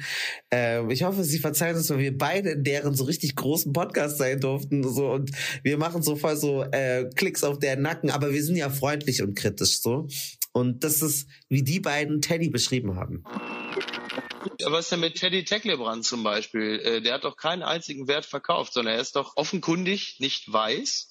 Aber Genau. er ist doch einfach sehr lustig, sehr herzlich und ich habe bei ihm nicht das Gefühl, dass er irgendwelche äh, äh, Facetten seines Seins abgeben musste oder verheimlichen oder verleugnen musste, damit die Menschen ihn lieben, sondern ich habe das Gefühl, die lieben ihn gerade deshalb, weil er genauso ist, wie er ist. Und er gibt auch nicht den Klomann. Guck mal, bei Teddy? Comedy, ne? Ich bin ein Riesenfan. Riesen, Riesenfan. Also, ich würde den seinen Schweiß lecken, wenn er das wollen würde. Also, Teddy, wenn du das hörst, ich bin bereit. Ich finde, also ich habe den von, von Anfang an, von Antoine, alles verfolgt von ihm. Alles. Und dann hat er ja bei ProSieben seine eigene Sendung bekommen. Katastrophe. Katastrophe. Du hörst, dass ihm da reingeschrieben wurde. Dass ihm was vorgelegt wurde, was ich ihm aber nicht äh, vorwerfe. Wenn du, also, wenn jemand mir 200.000 gibt und sagt, kannst du das mal machen? Sag ich, leg noch mal einen 20er drauf, ich mach mal was anderes, wenn du, wenn du willst. So. Solche Probleme hat ja auch Enisa Armani. Sie hat ja auch ihre eigene Show, Studio Genau. Armani, nur ein paar Folgen direkt abgesetzt. Genau. Sie sollte ja ein, der neue Stefan Raab werden. Da wird reingeschrieben, das hört man. Jetzt, Teddy, bei dieser Sendung, wie heißt die? Mit Joko? Klau mir die Show oder so. Klau mir die Show. Wer stiehlt mir die Show? Irgendwie sowas, ja. Da ist er komplett, wie er ist. Er ist komplett frei. Er scheißt auf alles. Und so haben wir ihn lieben gelernt und so schätzen wir ihn und so wollen wir ihn auch sehen. Ja, und ich muss mh, von meinem Gefühl jetzt her eher sagen, ich glaube, ich bin auch bei Cheyenne. Also das, was ich dann bei Pro7 sehe, wirkt immer so wie einfach eine neue Rolle, die er jetzt spielt. Also er hat ja verschiedene, ich habe nicht mal alle Namen drauf. Es gibt ja Angelo Merte, dann gibt's den mit diesen langen Haaren, mit dieser langen Perücke, der so einen auf Öko macht. Dann gibt's den, der diese, der, diese, diese so Justin Bieber Frisur hat. Also es gibt ja ganz viele und ich habe immer das Gefühl, das, was er dann bei Pro7 ist, ist dann auch wieder was Neues. Und wenn er davon dann nochmal abschweifen würde, glaube ich, wäre, wäre nicht, wäre nicht. Also er hatte ja diese Sendung Teddy Gant dir, die hat er angesprochen und die fand ich echt. Ich habe ich hab echt viel erwartet, aber sie war irgendwie nicht so gut und Cheyenne vermutete ja, dass er halt so komische oder dass er halt weiße äh, Autoren hatte oder halt andere Autoren, der hätte jetzt gesagt deutsche Autoren, die das ihm halt so reingeredet haben. Und bei dieser Sendung Wer stiehlt mir die Show, da war er ja nicht der Moderator, sondern war ja einfach nur Gast und dann war es wieder geil, weil er er selbst war. Ja. Und ich glaube, das kenne ich natürlich auch, dass sobald mehrere Leute so da dran sitzen und dann entscheiden und auf einmal das ändern wollen, das ist ja bei uns auch bei Kanakische Welle. Wir haben nur eine, liebe Grüße an Fu, und wir haben nur eine Person, die final so drüber guckt, aber sonst ist noch keine andere Person reingegangen und man hat natürlich die Angst, wenn wir jetzt auf einmal, keine Ahnung, lass es irgendeine Rund, lass es der saarländische Rundfunk sein und dann kommt dann jetzt jemand und sagt, ja, wie wär's denn eigentlich mit migrantische Welle? Und wollt ihr dieses Mashallah nicht vielleicht weglassen? Und ich habe da eine Idee, man könnte doch mal so erklären, so erklär, so oder ihr könnt doch mal orientalisch sagen oder so. Und Mach doch mal so eine Erklärfolge, was bedeutet Genau, denn eigentlich? und ehe du dich versiehst, dann denkst du, ja gut, ich muss den Job behalten, machst du so Kompromiss, Kompromiss, Kompromiss. Und dann kannst du deine Essenz verlieren. Und ich glaube, dass es in Comedy halt auch ähnlich ist. Und es ist halt dieses Phänomen auch so, so diesen Crossover, also dieses zu schaffen von der Nische so ganz groß und dann musst du so ein bisschen, ja, Dinge anpassen oder verändern oft leider. Ja, und dabei verlierst du so dein eigentliches Ich, also was dich ausgemacht hat, was dich groß gemacht hat. Und das ist auch so eine Gefahr, die ich so ein bisschen bei äh, Uncle D vermuten würde, aber er weiß es selber sicherlich besser als wir. Hm, Ob ich das Gefühl habe, ob mein Job andere Türen schließt, ich glaube eher nicht. Ich glaube, die öffnet mehr Türen, denke ich. Ja, weil bei Comedy, da geht es ja nicht ums Aussehen oder welche Herkunft und was weiß ich. Einfach nur, Leute wollen lachen. Und das finde ich halt gut bei Comedy, dass es halt nicht so um das Optische, weißt du, dass es nicht darum geht, sondern eher, was ich sage, wie ich das mache und so. Ähm, also Türen verschließen nicht. Hm, was ich nur manchmal denke, ist vielleicht wegen Onkel D, weil Onkel D ist ja so ein älterer Mann, der kein gutes Deutsch kann. Und ich könnte, also ich könnte mir denken, dass nur Türen verschließt, weil ich halt nicht richtig gut Deutsch kann, weil ich das spiele so. Nur deswegen, aber ich glaube nicht eigentlich. Anna Dushime zum Beispiel, wir kennen sie ja beide persönlich ganz gut. Also von dem, was ich jetzt online von ihr gesehen habe, ist auch das, was sie in Reality ist. Also ob sie jetzt, und sie ist ja schon im, im öffentlich-rechtlichen Fernsehen, also ob sie jetzt so viel von sich preisgeben muss. Also ich ähm, glaube nicht, dass ich mit größer werdendem Erfolg sozusagen Crossover machen muss in meiner Kunst oder in meinem Appeal oder Code-Switching in dem Sinne. Ähm, das finde ich aber eigentlich ein ganz interessantes, äh, interessanter Stichpunkt, denn ich glaube, dass wir alle unser, Le unser Leben lang schon eine Form von Code-Switching betreiben. Und ich glaube, dass ich das auch heute und auch im Alltag und, und aktiv immer noch mache. Inzwischen bin ich dazu übergegangen, das nicht als was Negatives zu sehen, dass ich immer einen Teil von mir unterdrücke oder einen Teil ähm, besonders hervorhebe, sondern dass viele verschiedene Teile in mir vereint sind. Und ich glaube, dass es vielen anderen Menschen auch so geht. Und mein Ziel wäre es, ähm, Inhalte zu schaffen, in denen man sich eben Menschen wie, wie ich zum Beispiel, die dann ganz viele verschiedene Codes in sich vereinen ähm, und immer auch ständig und es gewohnt sind, auch ständig zu switchen, ähm, dass diese Inhalte sozusagen diese Menschen ansprechen. Das wäre mein Ziel, weil ich glaube, dass es vielen Menschen so geht. Naja, sie hat, aber sie hat ja auch eine Kolumne drüber geschrieben, dass sie sozusagen im echten Leben dann vielleicht eher ihren Afro trägt oder so und Mhm. dann in der Redaktion sich dann schon nochmal irgendwie. Ich glaube, es ist ja auch normal, dass man immer so ein bisschen Kompromiss eingeht. Wenn du eine Nachrichtenschicht machst bei Deutsche Welle oder eine, eine Schalte, dann wirst du natürlich auch versuchen, kein Denglisch zu reden, sondern halt auch bei Deutsch zu bleiben oder so. Aber es kommt immer auf das, auf den, Gra- also wie sehr, wie viel musst du dich verändern? Wie sehr musste Whitney Houston ihre Musik verändern? Weil die hatte damals irgendwie so mehr so Urban oder R&B gemacht und dann musst du halt die großen Hymnen singen, weil das ist, was die Leute wollen, so. Ich meine, es ist natürlich auch ein bisschen so ein Zwiespalt, weil es ja vermeintlich trotzdem eine gute Möglichkeit sein kann. Also wenn du jetzt schon was mitbringst, deine eigene Identität, die dich sozusagen auf Social Media so krass gemacht hat, und jetzt jemand vom Fernsehen dir sagt, hey, mach noch das und das und das, und dann wirst du der nächste Stefan Raab, dann bist du erstmal vermeintlich, glaube ich, einfach geneigt zu sagen, okay, ich mache jetzt mal, was der Typ mit dem Geldkoffer sagt, weil der wird schon wissen, was gut ist. Aber so die Erfahrung zeigt jetzt irgendwie all die, die diese Transition versucht haben von YouTube äh, oder Social Media ins Fernsehen, ist einfach nochmal schwierig. Ist einfach ganz, ganz anderes Ding und dieser Crossover gelingt halt nicht unbedingt immer und ist, glaube ich, eins Ja. der schwersten oder eins der größten Hindernisse. es kann dich dir was bringen, aber manchmal kann es auch sehr viel Schaden anrichten, weil die Leute, die dir vorher gefolgt haben, die merken das. Ja. Oder du kommst dann nie wieder zurück. Oder du machst etwas und keiner weiß, dass du das gar nicht bist. Also so, kein blödes Beispiel, so Miley Cyrus musste sich dann richtig nackt ausziehen und alles machen, nur um zu zeigen, dass sie nie diese Hannah Montana gewesen ist. Aber alle Leute assoziieren sie damit. Oder es gibt ja in Deutschland diesen, diesen schwarzen Komiker, der den Toilettenmann macht. Vielleicht denkt der sich jeden Tag, ich hasse diesen scheiß Job, ich will das nicht machen, aber so, it pays the bills. Und wenn er jetzt da raus will, müsste er sich ernst anstrengen, wieder da wegzukommen davon. Ich meine, wir haben es selber ja erlebt oder wir erleben es ja selber. Also wir waren drei Jahre ein Independent-Podcast und sind dann in die große öffentlich-rechtliche Welt. Wir sind jetzt bei Funk und wir haben ja selber auch gemerkt, oh, okay, wir sind jetzt nicht mehr so frei and free und fluchen vor uns rum und Graphic und Privates und didede. Jetzt sitzen da schon Leute dabei, die sagen dann so, hm, guck mal, hier gibt's einen Bildungsauftrag, vielleicht solltest du ein bisschen mehr Bildungsauftrag machen und weniger einfach nur bla bla. Also das ist so ein Phänomen, was ich auf jeden Fall spannend finde, aber ich glaube abschließend, ich bin eher so bei Cheyenne und glaube, dass es sehr schwierig ist. Und er ist ja selber auch total unentschlossen, ob er überhaupt diesen nächsten Schritt gehen will, weil er ist ja happy so in seiner Bubble. Er macht sein YouTube und seinen Podcast und es funktioniert ja auch gut für ihn. Er war jetzt gerade auf Tour, ähm, also schlecht ist es jetzt nicht, wenn man den Crossover nicht macht. It was very funny. We tried.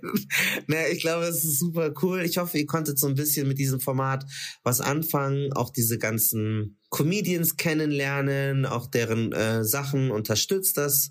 Wir packen, also ich, wir, versprechen immer so viel in den Show Notes. Oder ich mache das immer total gerne. Also jedes Mal, ja, ich pause euch in die Show Notes. Ja, aber ich fand's, ich find's auf jeden Fall interessant, immer das immer zu sehen. Ich glaube halt wirklich, was halt das krasseste ist, was ich davon mitnehme, ist, es gibt schon so eine Art zwei Klassen Comedy Welt. Also es gibt einmal diese die, so eine elitäre Welt, wo halt Leute so in diesen Sendungen sind, dort im Poetry Slam machen und durch so ein, so eine bürgerliche Welt da reinkommen für Menschen, die gerne Theater besuchen. Und dann gibt's die anderen, die sich irgendwie irgendwie mit YouTube oder mit Instagram etwas aufbauen mussten und jetzt auf einmal da so langsam reinstolpern, aber nicht, weil jemand sie gönnerhaft, obwohl sie mittelmäßig sind, nach oben hieft, sondern weil sie so krass alle Rekorde brechen. Und das ist schon krass, wie krass diese Welten gesplittet sind. Aber es gibt halt andere Menschen, so, die so einfach so Street, die sind, du kennst sie, die haben halt so vielleicht ganz viele Follower, aber die haben es nicht geschafft, die sind auch nicht mal wie Cheyenne, die haben es noch nicht richtig äh, monetarisiert, also das ist ja auch dieser Punkt, so die Finanzen zu regeln, ähm, so richtig als Businessperson aufzutreten, das Shit ist, ist ja nicht leicht, es ist ja voll schwierig, das zu machen. Und das ist, glaube ich, dieses Krasse, dass es gibt so viele Talente, die so lustige Sachen machen und die bauen sich was auf, die wissen mehr Reichweite, auch wie Hisham, und dann wissen sie nicht, wie komme ich in diese, in diese Kreise oder sie wollen auch nicht. Da, glaube ich, bräuchte es so mehr Brückenbauer. Oder was ich mir wünsche, Marcel, ist, dass so Leute, die äh, ganz viel beim WDR, ganz viel Geld haben mit Comedy, dass die so gucken, so wie es gibt diesen Clive Davis, das ist so ein weißer, reicher, jüdischer Typ von Labels, der schaut so und der entdeckt dann, der hat Olivia entdeckt, kennst du, I'll take you to the candy shop. Mm. Der schaut so und der guckt die Talente an und so einen braucht das WDR, der dann Onkel die, hey, ich habe ihren Dings gesehen, wollen wir so treffen und so. So ein, der smart ist, du musst nicht aus der Community kommen, du musst es nur erkennen, du musst es nur sehen. Ich bin auch kein Albaner, aber ich kann sehen, dass da ist was im Kosovo. Die albanischen Menschen, die machen Musik und das, glaube ich, braucht es so bei den Mächtigen, dass die mal sehen, da ist was. Und ich glaube, die sind manchmal zu lazy und zu faul. Und dann bleiben viele Talente auf der Strecke, die, die eigentlich Aufmerksamkeit verdient hätten. Dazu habe ich äh, absolut nichts mehr hinzuzufügen. Ich glaube, finde das absolut richtig. so, das war unser Abriss von Comedy, wie es in Deutschland funktioniert, wer das machen darf. Wir haben jetzt noch final die Tipps, die wir euch am Anfang versprochen haben, wie man ein Star in dieser Branche wird. Wir schneiden euch die jetzt alle Stück für Stück nacheinander. Bam, bam, bam. Und dann ganz am Ende haben wir noch unseren Emoji und ich gebe euch einen Tipp, was für einen möglichen neuen Job ich bald machen werde. Aber hier erstmal die Tipps, wie ihr zum Star werdet. Netzwerken. Und ähm, ich, je älter ich werde, desto mehr sehe ich, wie, wie, wie wichtig das einfach ist und wie viele Gelegenheiten sich genau daraus ergeben. Ich persönlich finde, dass Twitter mir voll, ich weiß, dass wir alle ein sehr gespaltenes Verhältnis zu Twitter haben, aber mir hat Twitter ziemlich viele Türen geöffnet und das würde ich auf jeden Fall auch raten. Also sich ein eigenes, eine eigene Social Media Präsenz aufzubauen, so ein eigenes Standbein zu haben. Letzten Endes war es der Spaß an der Sache, der automatisch auch bedeutet, dass ich mich vielleicht einfach ein bisschen mehr engagiert habe. Und ähm, ich bin halt ganz häufig auch in den richtigen Momenten von den richtigen Leuten gefragt worden und habe dann glücklicherweise gesagt, ja, äh, mache ich gerne. Manchmal habe ich auch dummerweise gesagt, ja, mache ich gerne, zum Beispiel bei der letzten Instanz, aber das, das wird ja weniger in Zukunft. Und ähm, ja, das ist es letzten Endes. Ne? Also ich habe halt einfach das große Glück, äh, vieles machen zu dürfen, was mir Spaß macht. Motivation, Geduld und Disziplin. Also man muss Motivation haben, sich selber motivieren, weil wenn du dich selber nicht motivierst, wie willst du das schaffen? So, weißt du, motivier dich keine Disziplin auf jeden Fall, weil du musst ja kontinuierlich halt die Sachen machen, die du halt machen willst. Und du darfst nicht aufgeben, weil es geht ja nicht von heute auf morgen. Das ist eine lange Zeit. So, deswegen Disziplin haben. Bleibt einfach euch treu. Äh, glaubt an, an das, was ihr machen wollt. Ich sag mal so, also es gibt einen Spruch, der hat mein Leben verändert und so denke ich. Wenn du so zum Beispiel eine Birke nimmst oder so eine Eiche, ne, die so richtig einen starken Baumstamm hat. Was haben wir da? Hat, wie viel Wurzel hat die? 10 Meter, 12 Meter unter dem Boden, um so einen Baum zu halten? Ein Riesenvieh. Du brauchst 200 km/h, um diesen Baum erstmal runterzukriegen. Solche dicke Äste. Aber weißt du, warum der Vogel so gechillt auf dem Ast sitzt? Weil er sich nur auf seine Flügel verlässt und nicht auf den Baum. Und seit ich so denke, bin ich erfolgreich geworden. Ich verlasse mich auf mich selber. Bitte, an alle Leute da draußen. Das Schlimmste als jede Beleidigung oder Angriff oder sogar auch Prügel ist, wenn jemand dir Träume verkauft. Glaubt nicht daran, Träume verkaufen, dafür sollst du sogar eine Strafe bekommen. Also ganz schlimm. Wenn jemand zu dir kommt und sagt, ey, guck mal, ich kann aus dir einen Star machen oder dies, das, oder ich glaube an dich, ich kann dir eine Sendung besorgen. Diese Leute verschwenden nur deine Zeit. Nur deine Zeit. Warum die das machen, keine Ahnung. Wenn ich jemanden sehe, pinkel ich ihnen ins Gesicht. So. Aber glaub nicht an diese Leute. Das gebe ich den Leuten noch mit. So wirst du erfolgreich. Also erstmal macht es auf jeden Fall, weil wenn ihr so irgendwie das Gefühl habt, ihr wollt das irgendwie auch machen, aber ihr seid euch nicht sicher, ey, ihr habt nichts zu verlieren, wenn ihr das macht. Und äh, zum Beispiel ein lustiges Video drehen ist einfacher, als auf eine Bühne zu gehen und da zu stehen und zu reden. Das ist nochmal was anderes. Und wichtig ist Wiederholung. Man sollte tatsächlich sich selber aufnehmen und dann gucken, weil das mache ich zum Beispiel immer. Ich gucke mir unsere Videos manchmal nur deswegen an, weil ich wissen will, was, was kann ich besser machen? Was kann ich beim anderen Mal anders machen? Und dadurch lernt man einfach am meisten. Und man sollte das, was man selber gemacht hat, auch teilen und Feedback von anderen Leuten holen. Und zwar auch konstruktive Kritik. Ja, wie kann ich das sonst anders umsetzen? Oder ähm, was muss ich anders machen? Oder wie soll ich mich sprachlich so anpassen? Ähm, egal was es ist, macht es einfach. So, jetzt habe ich am Anfang versprochen, ich muss einen Tipp geben, was ich bald machen werde. Und ich habe mir den Tipp nicht überlegt. Maybe hat es was mit Sport zu tun? Wir machen lieber erst die Credits und ganz zum Schluss das Emoji. Dieser Podcast wird redaktionell gestemmt von Marcel, Nadim Aburakir und Marco Mohandel. Die Moderation machen auch wir beide.